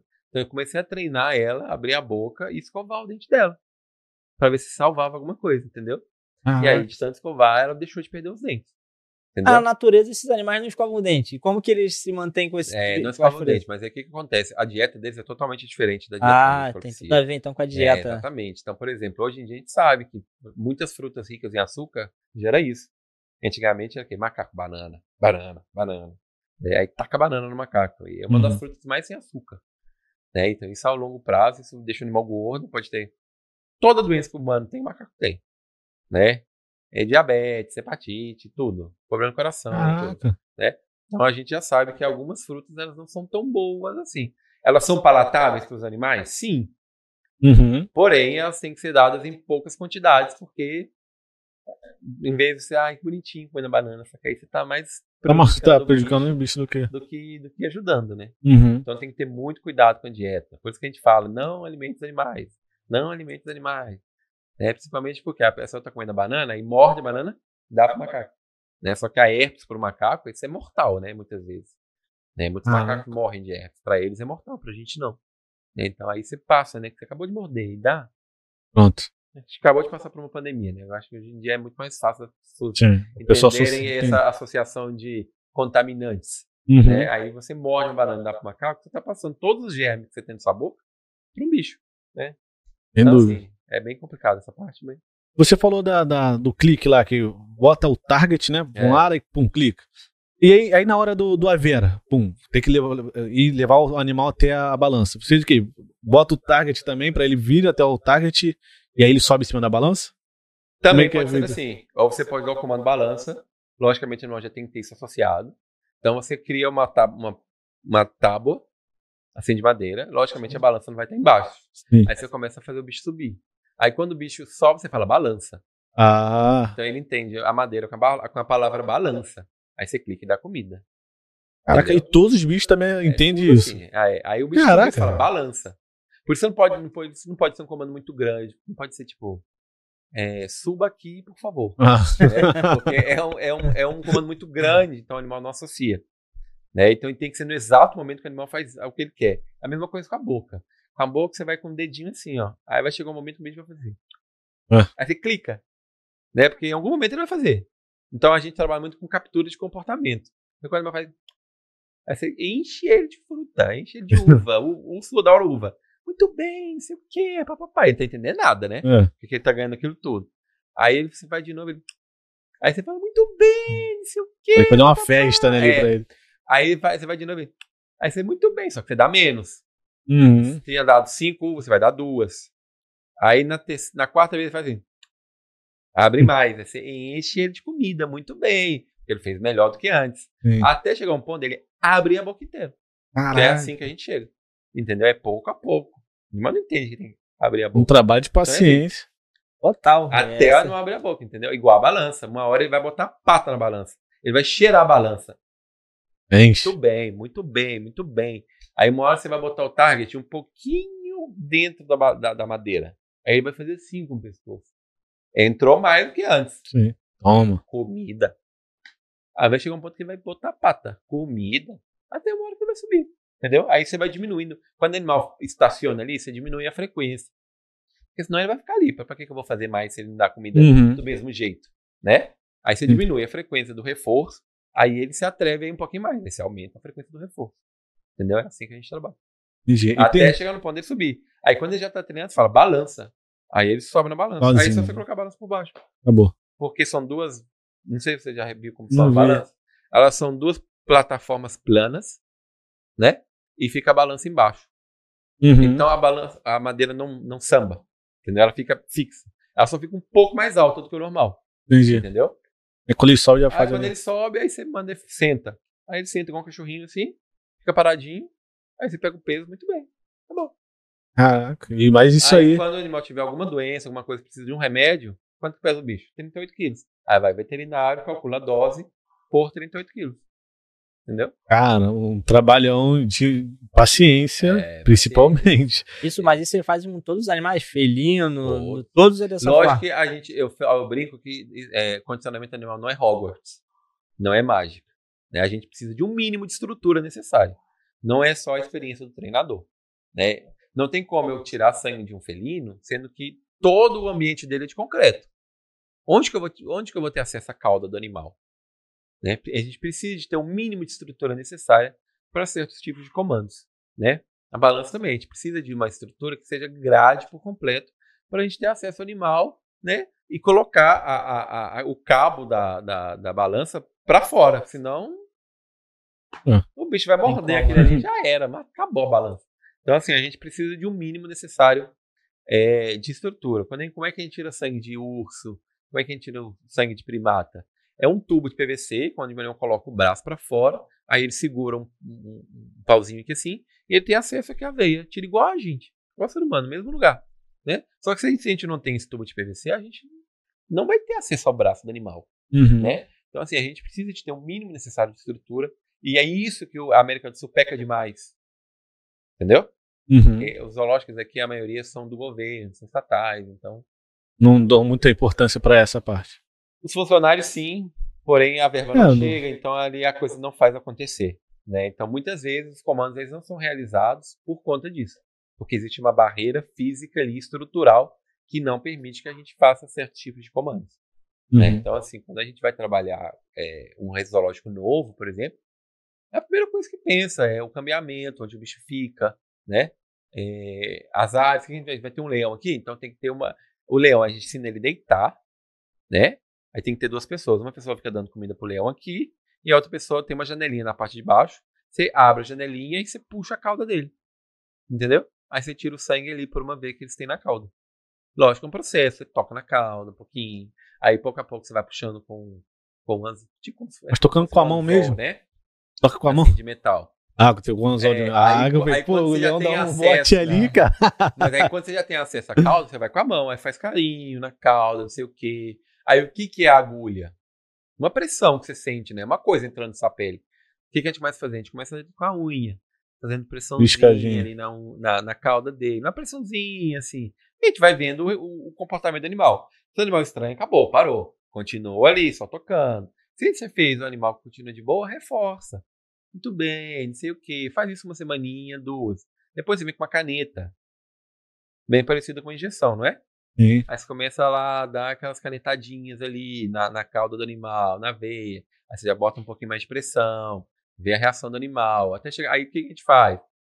A gente precisa. Como é que a gente tira sangue? Não coloca uma coisa aqui para a veia inchar? Sim. Mesma coisa. Então a gente começa a apertar a cauda do animal, fazer pressão aqui na cauda do animal. E começa a ir com a caneta, né? Até chegar um ponto que a gente coloca aquela coisinha lá de veterinário, né? Amarra. Aí, borracha, né? carinho, aquele elástico lá, a veia estufa, você vai pum, e tira o sangue. Todo esse trabalho são vocês de biólogo que fazem e o, é. e então, o veterinário chega para fazer a coleta. O biólogo não pode, né? É, coletar a amostra. Então é o veterinário que faz.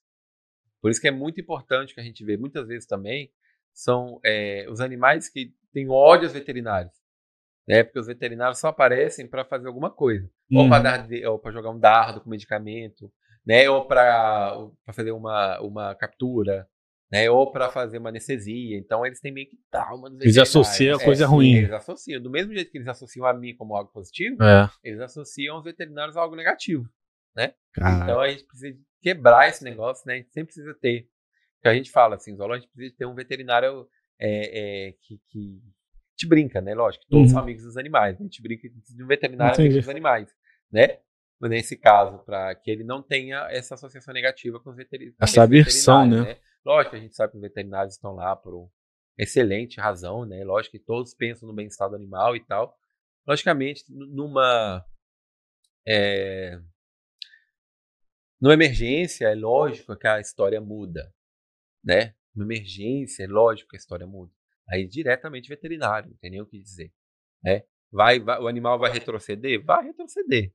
Mas numa emergência, é emergência. Então a gente passa pelos protocolos e anestesia o animal, hum, captura preciso, o animal. Né? Depois é, porque senão pode acontecer o hum, pior, né? Exatamente. Então a gente brinca assim de, de amigo, é, um veterinário amigo dos animais, nesse, nesse sentido de não ter uma relação negativa com eles. Né? Mas a gente, lógico, a gente fala isso brincando, a gente sabe uhum. muito bem, né? Claro. do veterinário, a gente sabe que é não é esse o sentido da coisa, só uma uhum. brincadeirinha, mas. Porque realmente acontece muito isso, né?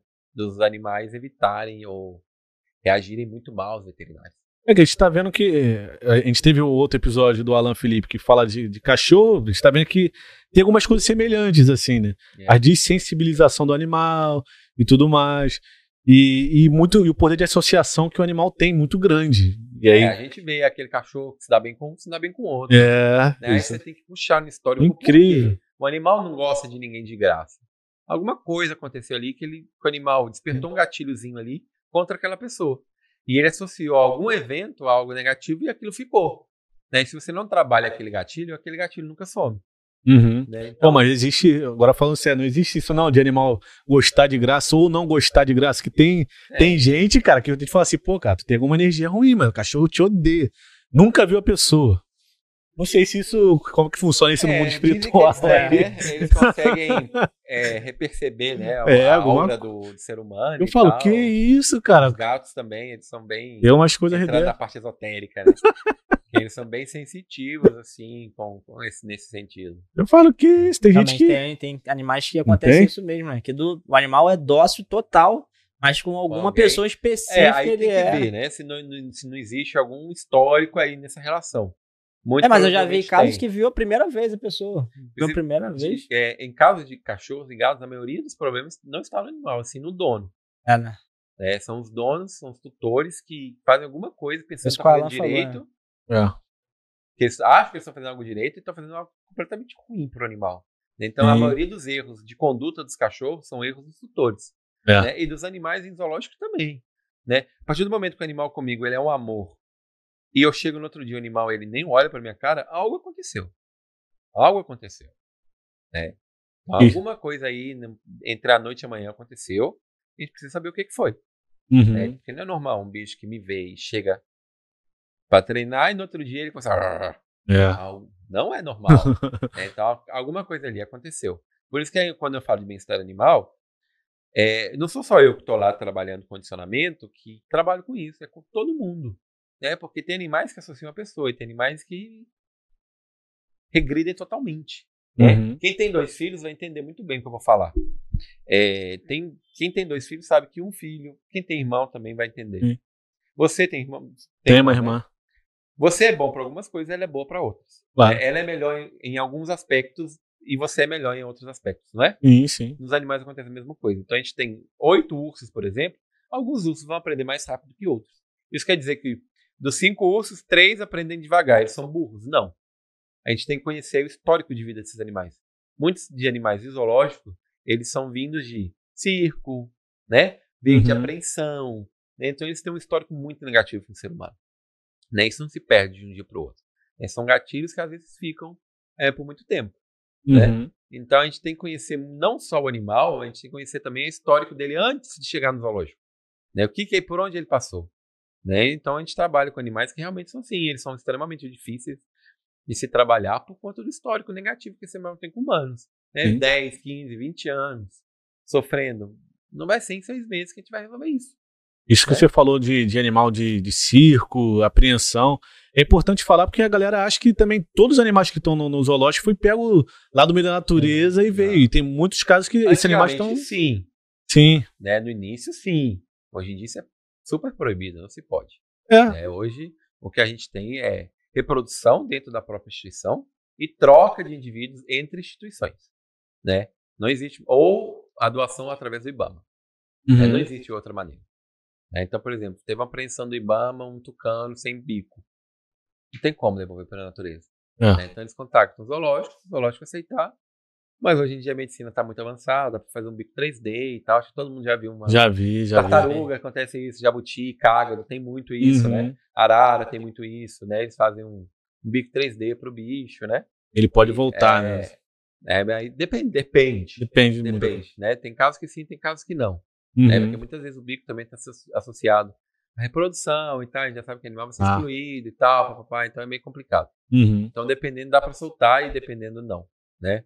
Então é muito complicado essa, esse tema de zoológicos, porque quem dera, né, se a gente vivesse no mundo sem zoológicos, só que a gente esquece que muitas vezes eles estão lá, né, foi o que eu falei no início, por conta de, na, dos nossos atos, né, como seres humanos, né? Por que, que o leão marinho para na, na, na, no litoral? Porque está cheio de plástico na barriga, né? Aí o animal adoece, tem que ir para o zoológico, porque que clínica veterinária comporta um leão marinho? Uhum. Nenhuma, né? Então tem que ir para um zoológico. E às vezes o dano é permanente, então não tem como. Né? Então, assim, é muito fácil condenar né, as instituições zoológicas, mas a, a pessoa não entende. É o outro lado da moeda, é, né? o outro lado da moeda, né? Que, ah, teve, solta. Soltar onde? Não é assim, né? Se todos os dias tem desmatamento, né? Soltar onde? Não é uhum. é assim, abre a gaiola e go Willy, né? não é assim que funciona a coisa, né? Tem animais que estão anos sob cuidados humanos. Ele não sabe mais caçar. Você tem que ensinar o animal a caçar. Animais que anos não vem um predador. O primeiro predador que vem, ele vai lá, dá bom dia pro predador e vai morrer. Nossa. Então, assim, o que, que adianta? Qual é o intuito? Né, de soltar um animal, sendo que a três dias ele vai ser morto, predado. Né? Então existe um... É muito complicado. Quanto mais tempo o animal passa dentro de um zoológico, diminui as chances dele ser reproduzido novamente. Né? Porque ele já acostuma aquela ali, né? E aí entra um pouco do enriquecimento também, que pode ajudar nessa reintrodução. Né? Uhum. O enriquecimento ele distou um pouco do condicionamento, porque o condicionamento é para facilitar o manejo e procedimentos veterinários, né? É evitar o estresse desse tipo de contenção. Já o enriquecimento é para a gente eliminar o estresse provocado pelo zoológico, né? Pelo cativeiro. Hoje em dia a gente não usa mais essa palavra cativeiro. A gente fala sobre cuidados humanos. Né? Uhum. Né? Um exemplo que eu dou muito bem é todo mundo pensar que está dentro de um quarto, você acorda um dia só tem sua cama, o banheiro, e na porta tem uma janelinha embaixo onde a mãe de vocês vai colocar comida três vezes por dia. Não tem mais nada. Como vai ser o dia de vocês? Péssimo. Péssimo. Você vai começar a andar de um lado para o outro. Não vai? Ah, é. Isso acontece é muito, já vi, já vi. Não, não é... Animal andando de um lado. Já vi. Cada um ficar num quarto assim, sem nada. Uma hora você vai começar a andar para um lado para o outro. Isso é sinal de estresse? Você vai começar a inventar coisa. É, é. sinal de estresse. Agora, se um dia você acorda nesse mesmo lugar, tem uma TV, uma conta aí de um stream, um play para jogar, como vai ser o dia? É, melhor, melhor, melhor, sem melhor. Então, o enriquecimento é a mesma coisa. Então, a gente inclui na vida dos animais, naquele recinto, algumas atividades novas para ele. Então, por exemplo, se é um dia quente, a gente vai congelar a comida dele num gelo. Então, ele vai ficar lá um tempo quebrando a cabeça até o gelo quebrar. Ele vai pegar o gelo, quebra o gelo, joga na água, sei lá o que ele vai fazer. Uhum. Mas ele tem a capacidade para quebrar aquilo ali, né? Se é um felino, a gente vai fazer o quê? A gente vai o que a gente sabe dos felinos? Eles têm um olfato muito apurado. Então a gente vai pegar essência de bolo, dilui na água, né? Porque se é forte pra gente, 20 vezes para o animal. Então, se ficou um cheirinho pra gente, ok pro bicho. Você vai espalhar pelo recinto inteiro do bicho. Então o bicho vai sair e falar: opa, cheiro que é esse? Uhum. É lógico que no, no, na natureza não existe cheiro de baunilha. né? Só que o que a gente quer é mimetizar um comportamento natural do animal. Então o animal na natureza, ele cheira, ele marca território e ele percebe a presença de outros indivíduos ali. Então é isso uhum. que a uhum. gente quer, através da baunilha. Então ele vai uhum. cheirar e vai começar a fazer aquele xixi de spray por todo o recinto. Ele vai falar: esse, esse território é meu, não é mais de ninguém. Então a gente, através da baunilha, a gente criou né, a oportunidade do animal desenvolver um comportamento natural. Né? A gente coloca o quê? Carne com, é, no alto. Então o animal tem que pular, caçar. A gente coloca a, a, a cordinha na carne, a gente puxa a carne. Uhum. Então o bicho corre, né? Então, tá simulando uma caça. Né? Então, uhum. a gente esconde comida numa caixa de papelão. E né? tem que demorar então, é, ali. Demora para achar. Né? A gente dá um coco inteiro para um primata, então tem que quebrar. A gente sabe que o primata quebra. É. Né? Então ele vai caçar alguma coisa no recinto, ele vai quebrar o coco e vai comer. Né? Então o que a gente cria são essas atividades para romper a rotina do bicho. Né? E através disso, a gente consegue diminuir e até, ver, até muitas vezes eliminar o comportamento é, anormal que alguns animais desempenham. Né? E uhum. os estereotipados também. Qual é a diferença? Comportamento estereotipado é aquele comportamento que não, não existe uma, uma função aparente. Então, por exemplo, quando a gente vê muitas vezes é, o animal é, girando a cabeça, é, em urso é muito comum a masturbação, eles se masturbam. É, felinos, eles chupam a ponta da cola, ficam chupando a ponta da, da, da cauda. Aí a cauda fica peladinha, sem pelo, né? É, as araras, as aves, elas arrancam as penas, Sim. né? Então, tudo isso são comportamentos é, estereotipados, né? anormais ali, que não tem uma conduta aparente. E o comportamento estereotipado é isso. Isso na natureza é normal, ela tirar. Não, é. não, não, é. Isso aí é ah, entendi. Do, do cativeiro. Né? Ah. Né? Por conta do estresse por uma, por, ou por um recinto. Aí, assim, o estresse ele pode ser vários fatores. Né? Não só o recinto pobre em estímulos. Pode ser aquela vez que eu falei do tratador que entra com música alta. Uhum. Pode ser o visitante que bate no vidro. Pode ser a dieta que não chegou né? Pode ser várias coisas. Pode ser o recinto está do lado da lanchonete, é muito barulho. né? Então, assim, uhum. aí a Isso função da pessoa. Pensado, é, né? Aí é a função do, da pessoa que trabalha com bem-estar animal identificar. Então, essa é a chave de qualquer trabalho de bem-estar animal, de, de enriquecimento ambiental. Não é só lá botar uma caixa de papelão e pronto. Você tem que identificar qual que é o fator de estresse do bicho. Porque o que, que adianta colocar lá, encher o animal de enriquecimento quatro vezes por dia, sendo que o fator de estresse dele é o tratador que entra com a música alta? Eu tô, eu tô resolvendo o problema? Não. Não. Né? então, a primeira coisa que a gente tem que fazer é buscar a, a, a, em qual momento da, da, do dia do bicho ele gera o gatilho ali e ele começa a de O que, que acontece para ele ter aquele tipo de reação? Né? Então, uhum. como que a gente aprende isso? Sentando na frente do recinto, ficando lá o dia inteiro.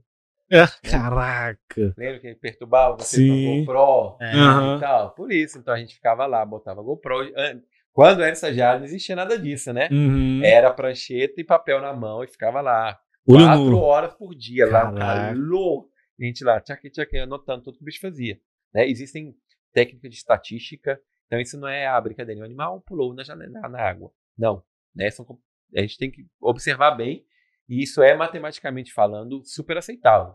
Né? Existem fórmulas e tudo para a gente calcular é, toda, essa, toda essa observação. Né? Uhum. Então, isso é estatisticamente comprovado. Ok? Então, é, hoje em dia, a gente tem a tecnologia a nosso favor. Na minha época, não. Era pranchetona, cronômetro, que era celular burro, né? Não tinha nem uhum. nada de cronômetro. A não campainha. tinha nada, era campainha, nada, não tinha nada. Então, eles davam um cronômetro pra gente, a gente marcava, entendeu? Tudo que o animal fazia a cada 30 segundos a gente marcava. Cara, cada 30 segundos? É, a gente ficava 4 horas por dia, a cada 30 segundos que o bicho fazia a gente marcava. Daí depois tinha que passar pro computador. Hoje em dia você já pode fazer tudo no tablet, é. né? Já tá no, na nuvem, é. não fazer mais nada. Né? Facilitou. Então, hoje em dia, é bota uma câmera fácil. no recinto, você, você no recinto, de casa, gravações. celular, lembra? Isso. Ficava lá e tal. De casa a gente observava os animais. Entendeu? A gente fazia o comportamento, a gente fazia o etograma que a gente chama, né? Que é a lista de comportamentos, deitado na minha cama, né? Então hoje em dia é muito mais fácil. Né, Sem dúvida. Parte.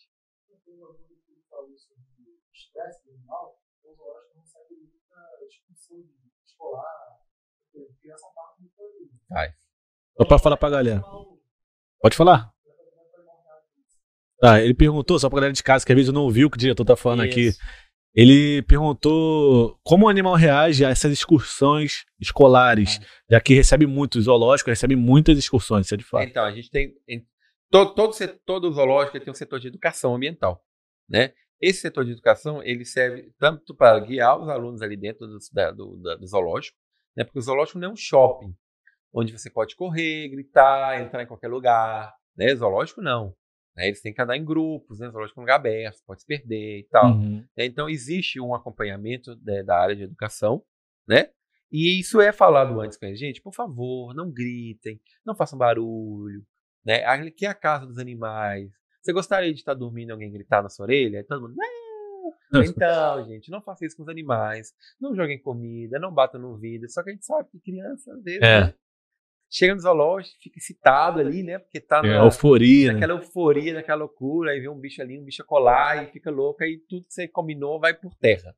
Né? Então é um pouco complicado, a gente sabe, mas aí a gente pede muita consideração, assim, pede muita ajuda das, dos professores, né? Ali do corpo técnico da escola para ajudar, a área de educação também. Né? Toda vez que tem alguma escolinha assim, a gente chama pelo rádio, fala, ó, oh, tá escola, tá tal coisa, né? Uhum. Aí já tá, dá uma controlada e tal. Daí quando a gente vê que a coisa está muito, a gente guarda o bicho, né? Gente, é aquela área que eu expliquei, né? Cambiamento. Que é área reservada, cambiamento. A gente guarda o bicho no cambiamento, então ele já passa mais tranquilo, né? Uhum. Então, assim, tem as maneiras. Lógico que a guarda animal a gente não gosta, né? Porque afeta a todos os visitantes. É, todos os visitantes. Só que o bem-estar do animal vem em primeiro lugar, né? Então a gente opta por guardar o animal. Quando a escola passa, né, e a coisa tranquila, a gente solta o animal novamente. Uma pergunta que, até seguindo essa linha da pergunta do diretor aqui, é, existe alguma, alguma regra assim de horário? Vamos supor, de manhã pode vir nas escolas, da tarde melhor que não, ou então assim, pode ser que, no mundo ideal, né? Talvez no mundo real a gente sabe que não seja assim, mas no mundo ideal, ideal seria que escolas só vão pela manhã, não vão ter excursão de escola o dia inteiro, senão vai estressar o animal o dia inteiro. É, a gente sabe que o zoológico é uma empresa, né? Então ela é. precisa é. do, do, do, da capital e da, da bilheteria, né? né? Mas no mundo ideal seria, seria legal? Não, eu não, não considero as escolas assim as grandes é, vilãs, assim, não. sabe? Eu já vi escolas assim super comportadas, sabe? Eu acho que tudo vai do, de antes de botar o pé no zoológico. Tudo que é conversado antes, uhum. sabe? Eu já vi escolas assim impecáveis, impecáveis. Tanto que às vezes vai família, né? Que geralmente sábado domingo é mais família. E a gente vê famílias que realmente fazem um caos dentro do zoológico. É pior que muitas Piquenique. Piquenique, quer jogar bola e música e tal. Papá. Aí fica gritando. Lá, se batendo no vidro, ligando é, flash. Ela, sua irmã, né? A gente sempre vê. Olha na cara, ela, sua irmã, não sei o que. né? Sempre tem as comparações, né? Aí, aí vê o, a, o hipopótamo. Olha lá, sua é. mãe. É. Sempre tem essa piadinha. Mas é né? padrão. É, padrãozaço de zoológico, sabe? A gente ri, mas é bem padrãozão, assim, sabe? É. é não considero as escolas as grandes vilãs. Eu acho que é, a gente precisa ser educado em qualquer lugar que a gente vai. Né? Uhum. Eu era criança e eu nunca fiz isso quando eu fui, né? Então eu acho que vai muito também do, do pré-zoológico, antes de você entrar. As instruções que se devem dar. Né? Ó, Não é uhum. para correr, não é para gritar, não é para pá, pá, pá, né? Eu já vi muita escola falar assim, gritar, acabou, acabou o passeio, né? E acaba o passeio. E acaba, mesmo, né? Aí chora, não sei o quê, né? Então, assim, vai tudo muito também da, da, né, da, da postura do, dos responsáveis também, porque a criança não entende é. que gritar vai estressar o bicho, né? Então a gente também tem que entender que eles não têm. É, não, eles não estão formados isso. ainda, né? Então a gente precisa entender essa parte. Essa é a responsabilidade do, dos responsáveis fazer isso. Uhum. E aí tem que ter o um time de educação para poder Com auxiliar certeza, nisso. Assim, é obrigatório ter um time ah, assim, todo? Ou é o ideal, ou é, é obrigatório todos os. É obrigatório. É ah, igual, é? é igual você ter classe A, você ter é, de bem-estar animal, tem que ter um setor de educação. Por que, que adianta a gente entrar no zoológico e não aprender nada? Independente é, do mim, país, né? Para mim, é uma, é uma das maiores funções do zoológico hoje em dia, a educação ambiental. Você precisa sair do zoológico com sua cabeça Entendendo. diferente. Tem que entender que o bicho está ali por conta da gente. Não porque a gente quer, a gente foi lá e pegou e prendeu o bicho ali. Tá, ele está ali por alguma razão, de alguma razão, de alguma ação humana. Uhum. Né? E a gente só preserva e a gente só conserva o que a gente conhece. A partir do momento que você tem uma apresentação com o animal, onde o animal pousa no seu braço, ou onde você alimenta algum bicho, né? Você, isso muda, né? A percepção do visitante perante os animais. Muitos treinadores são muito contra as apresentações com animais. Uhum. Não, igual tem no SeaWorld, coisas assim. Sim. Né? Esse tipo, sim, eu sou contra. Porque o animal não faz nada natural. O animal, todos os comportamentos que ele faz, é tudo coisa que ele não uhum. faria na natureza. Agora, você treinar uma ave a voar, e aí você explicar a velocidade, explicar a força do voo, né? Explicar as diferenças das aves de rapina, porque umas são boas para caçar, outras não que é por conta do voo. Aí você voa um urubu. Por que, que o urubu ele come carniça? Aí você põe um urubu para voar, faz muito barulho, né? Então qualquer presa escuta o urubu chegando e foge. Então ele é meio ele é meio uhum. bobão para voar, né? Ele faz muito barulho.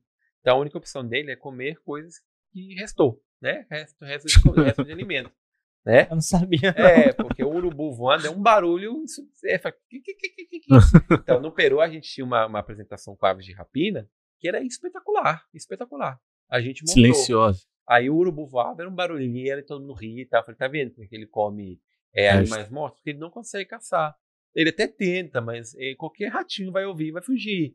Aí a gente botava uma águia para voar, não fazia um barulho. A gente botava um, uma coruja para voar, não fazia um barulho. Entendeu? É. Então, assim, o animal voou nada mais. Ele não, não, não, fez um gol, não andou de bicicleta, que é muito que a gente vê, né, com animais treinados, principalmente nos Estados Unidos. Eles uhum. adoram umas coisinhas assim. Eu sou contra esse tipo de treinamento.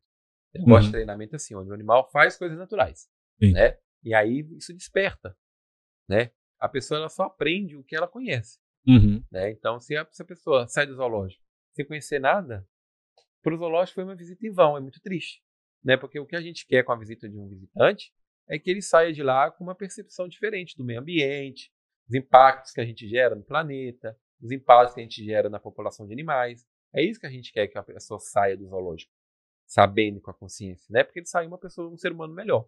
Então é Esse, muito importante a educação ambiental. A linha de educação, né, é, ambiental, tal, é, na, sua, na sua concepção, né? Eu acho é, é qual seria o papel do zoológico em si dentro da, não só da sociedade, mas sim do meio ambiente em si. Qual o papel que seria ele ter esses animais ali, mas qual o dever dele? O que, que ele deveria fazer com esses é, animais? É, hoje em dia a gente tem a pesquisa, né, conservação, né, educação. Então a pesquisa hoje em dia é muito forte, né, a parte de pesquisa, a parte de comportamento e tal, né. Muitos animais, o que a gente sabe de comportamento de, de algumas espécies, são por conta de animais de, de zoológico, porque são muito difíceis de encontrar na natureza. Né? Então a gente tem muito pouca informação na natureza. Então a gente consegue algumas informações por conta de indivíduos que estão em zoológicos né? Conservação, né? Reprodução. A gente tem vários casos de espécies que foram salvas da extinção por conta da reprodução zoológica. Uma que todo mundo conhece é o urso panda. Se não fossem os zoológicos, os urso estariam extintos há muitos anos. Há muitos anos, né? E uhum. ele está vivo. E ele, por que ele foi extinto? Por um meteoro que caiu? Não. Por ação humana. Né? Foram os humanos que foram lá ou que mataram o animal por conta da pele ou que destruíram o hábitat natural dele. Né?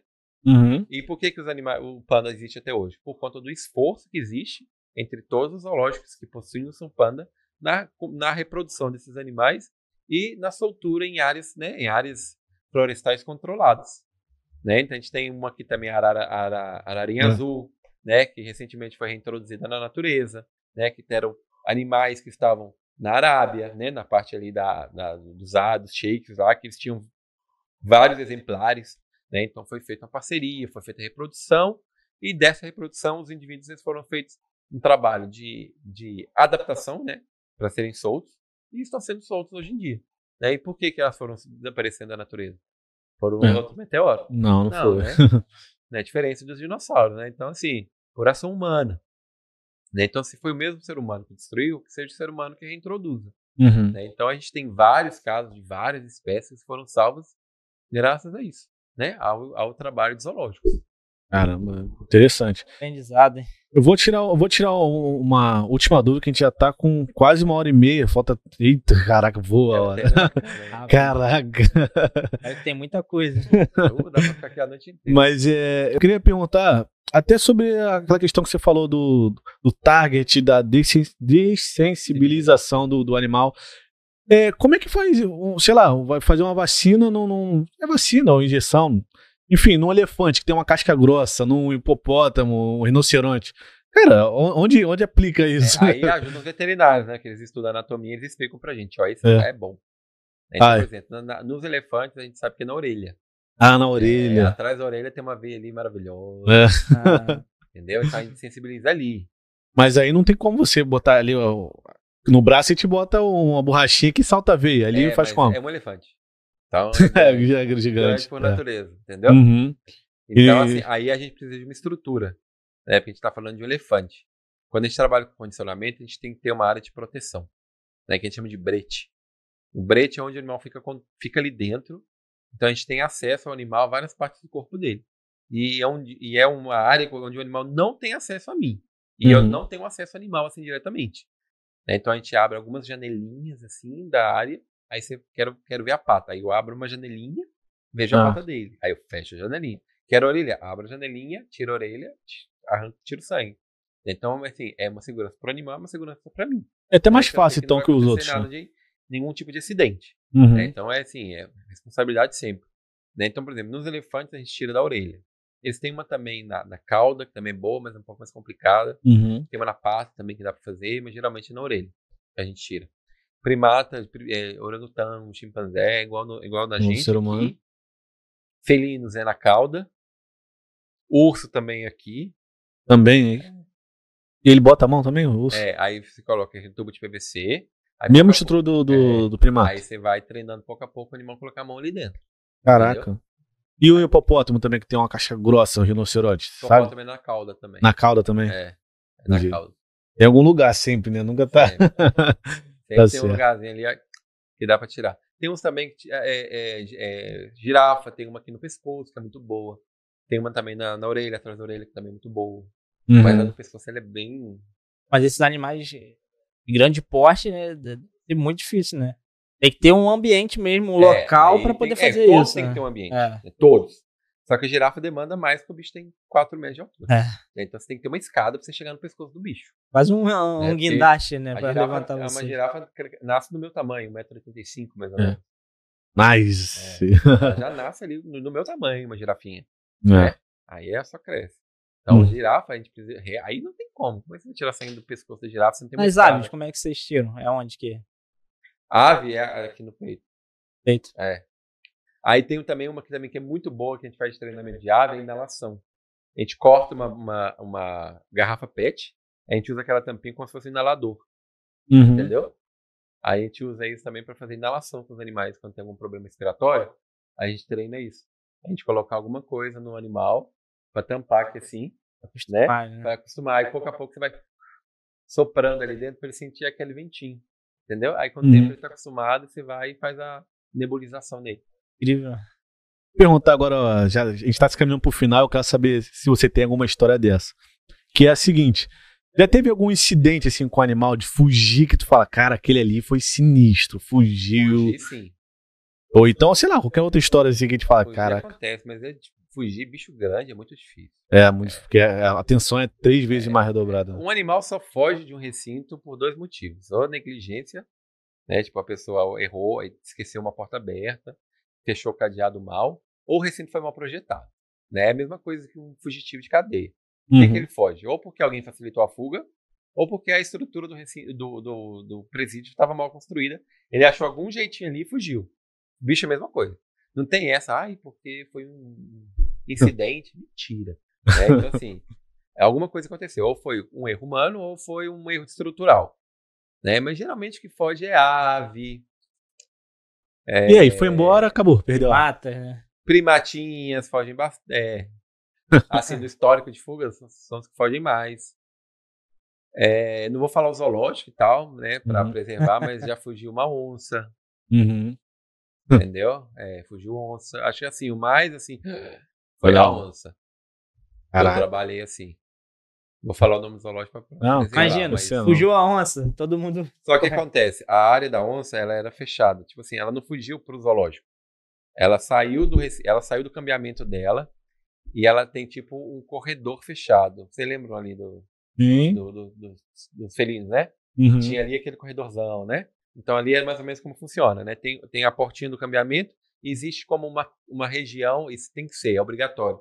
Né? Tem que ter uma região totalmente telada, além da, da porta do cambiamento do animal, tem que ter uma outra região totalmente telada, que seria uma região adicional de segurança. Porque se o bicho foge, ele não foge para o zoológico, ele fica na, é, andando ali naquela zona uhum. telada, então é mais fácil você capturar. Então o que aconteceu com essa onça foi isso, ela fugiu do cambiamento, do cambiamento, mas ficou nessa zona protegida uhum. ali, mas já é considerado fuga. Claro. Ela não está dentro, ela não tá dentro do recinto dela. Uhum. já é considerado fuga. Então acho que foi assim, o mais assim, meu Deus, foi esse. Hum. Agora para matinhas assim, macaquinhas, sempre foge. Ave sempre foge. Alguns voltam, outros não. Uhum. Aí... A maioria volta, né? Porque uhum. bate a fome, Volta tudo. Entendi. Samuel, obrigado. A gente já está mais de uma hora e meia já conversando aqui, Ai, passou voando. E tem muito assunto legal, ainda, né? tema é legal, né? E, pô, excelente, cara. E a gente ficou muito feliz quando você topou de vir aqui, que eu falei, caraca, assunto top, cara. A gente não vê uma pessoa que lida com tantos é. animais de grande porte assim todo dia. Não é não, cara? Com certeza. Eu queria fazer uma perguntinha. Vai. A última, a última. Eu prometo que vai ser a última. Tá, eu sei que a, gente ficaria. Dois, é, é, vamos é... lá. Mas eu Ó, queria. Tá abrindo margem, é... viu, Kleber? Tu viu isso? Vai trazer aqui, com Falou certeza. que o pé é parte 2, então tá bom. vídeos de treinamento. Ó, maneiro. Vamos, Cara, vamos sim. Eu queria, eu sei que a gente causa impactos ruins, impactos bons na vida dos animais, mas eu queria entender o, o quão, o quão impacto né, os animais trouxeram para sua vida, assim, positivos. Eu, eu não consigo sobreviver sem um bicho perto de mim. É, ter um animal assim, uma girafa, um hipopótamo, eu sei que desperta muita curiosidade, né, da, da, da população. São animais intocáveis para muitas pessoas, né? São Sim. pessoas que passam a vida inteira e nunca vi uma girafa, nem de longe, nem de perto. Perdão. E para mim é, é muito satisfatório para mim trabalhar com animais. Eu falo que quem trabalha com bicho tem uma sensibilidade distinta, sabe? Porque e eu sinto isso em mim também, porque eu percebo como os animais eles são comigo e são com as outras pessoas quando eu trabalho no zoológico. Sabe, eu percebo que eles comigo, não tô, não tô querendo dizer que sou não, melhor, melhor e tal, não é isso. Mas eu acredito que quem trabalha com bem-estar animal, não só eu, qualquer funcionário que trabalha com bem-estar animal, ele tem uma sensibilidade muito maior do que qualquer outra pessoa, né? Porque a gente se coloca no lugar do bicho, né? A gente tenta propiciar para ele a melhor vida possível. Infelizmente, às vezes a gente não tem é, a autonomia, né, para fazer as coisas do jeito que deveriam ser feitas. Infelizmente, às vezes a gente tem é uma hierarquia, né? hierarquias né? a seguir, né? E muita gente não concorda com certas decisões. Mas é, eu tento fazer a, o meu melhor para os animais. Eu sei que eles, infelizmente, vão ficar ali o resto da vida. Então, eu quero que eles tenham a melhor vida possível. Né? Então, se eu tenho que ficar lá três horas a mais, eu fico por causa dos bichos, né? E eu não consigo ficar muito tempo sem trabalhar com bicho, sabe? Chega só eu sonho com, sonho com bicho. Uhum. Na, na, na, nas minhas férias, eu fico pensando nos animais. Tipo, quando eu saio de férias, eu saio, vou recinto por recinto, me despeço de todos os bichos, entendeu? Então eu, sempre pergunto como é que estão, como é que tá, como é que tá, como é que tá. Então eu nunca me desconecto, sabe? Então para mim é, é, eu acho que é uma missão que Deus me deu, é cuidar desses animais. Eu acho que cada um aqui na Terra tem uma missão, né? Eu acho que cada um tem que deixar um impacto positivo aí, né? na, na, na, no planeta. E eu acho que o meu impacto positivo é esse: é cuidar dos animais, é propiciar esses animais a melhor vida que eles possam ter, né? Dentro de um zoológico. E uhum. quem sabe algum dia mais pessoas pensem assim, mais pessoas sejam é, mais sensíveis à causa ambiental, à causa animal, né? A gente vê tantos problemas, tanto maltrato animal, né? De cachorro e gato, principalmente, né? Então eu espero que esse tipo de trabalho toquem aos, aos espectadores, que esse trabalho seja um pouco, um pouco mais divulgado, né? Porque é só através da informação que a gente consegue transformar as pessoas. Não temos dúvidas disso, de verdade. Dúvida. Samuel, obrigado. Eu que agradeço. Cara, muito Prazer. legal mesmo, muito legal mesmo. Gostei e anotei a tua, a tua fala aí de parte 2. Né? Com certeza. Então, aí, anotei, tá gravado para toda a rede mundial de computadores. Quer, comenta aqui. porque precisa de parte 2, porque tem muito, muito mais legal, história. Muito legal, muita história, coisa. cara. E, pô, honrado de ter você aqui. Não, eu que agradeço. De verdade. Eu que agradeço Obrigado. a experiência e a oportunidade. De verdade. Então, galera que tá nos acompanhando até aqui agora, dá mais o um último recadinho para eles, Kleber, aquele apelo de sempre. Se inscreva no canal, pessoal deixa seu like, porque ó, se você chegou até aqui é porque você gostou muito desse assunto. Isso. E não deixar o like, poxa, aí é zoeira com a nossa cara, porque se você chegou aqui, você adorou, você amou o assunto. Não, não somente merece o like, mas merece seu comentário, merece você compartilhar com a família inteira, ativar o sininho para não perder nenhum conteúdo aqui. E ouça a gente aonde, Matheus? No Spotify. Tá fácil. Eles já ouviram a gente falando. Então façam isso, galera, e nos sigam no Instagram para saber os próximos episódios que virão, ok? Então, um beijo para vocês e a gente se encontra na próxima terça. Tchau, tchau. tchau.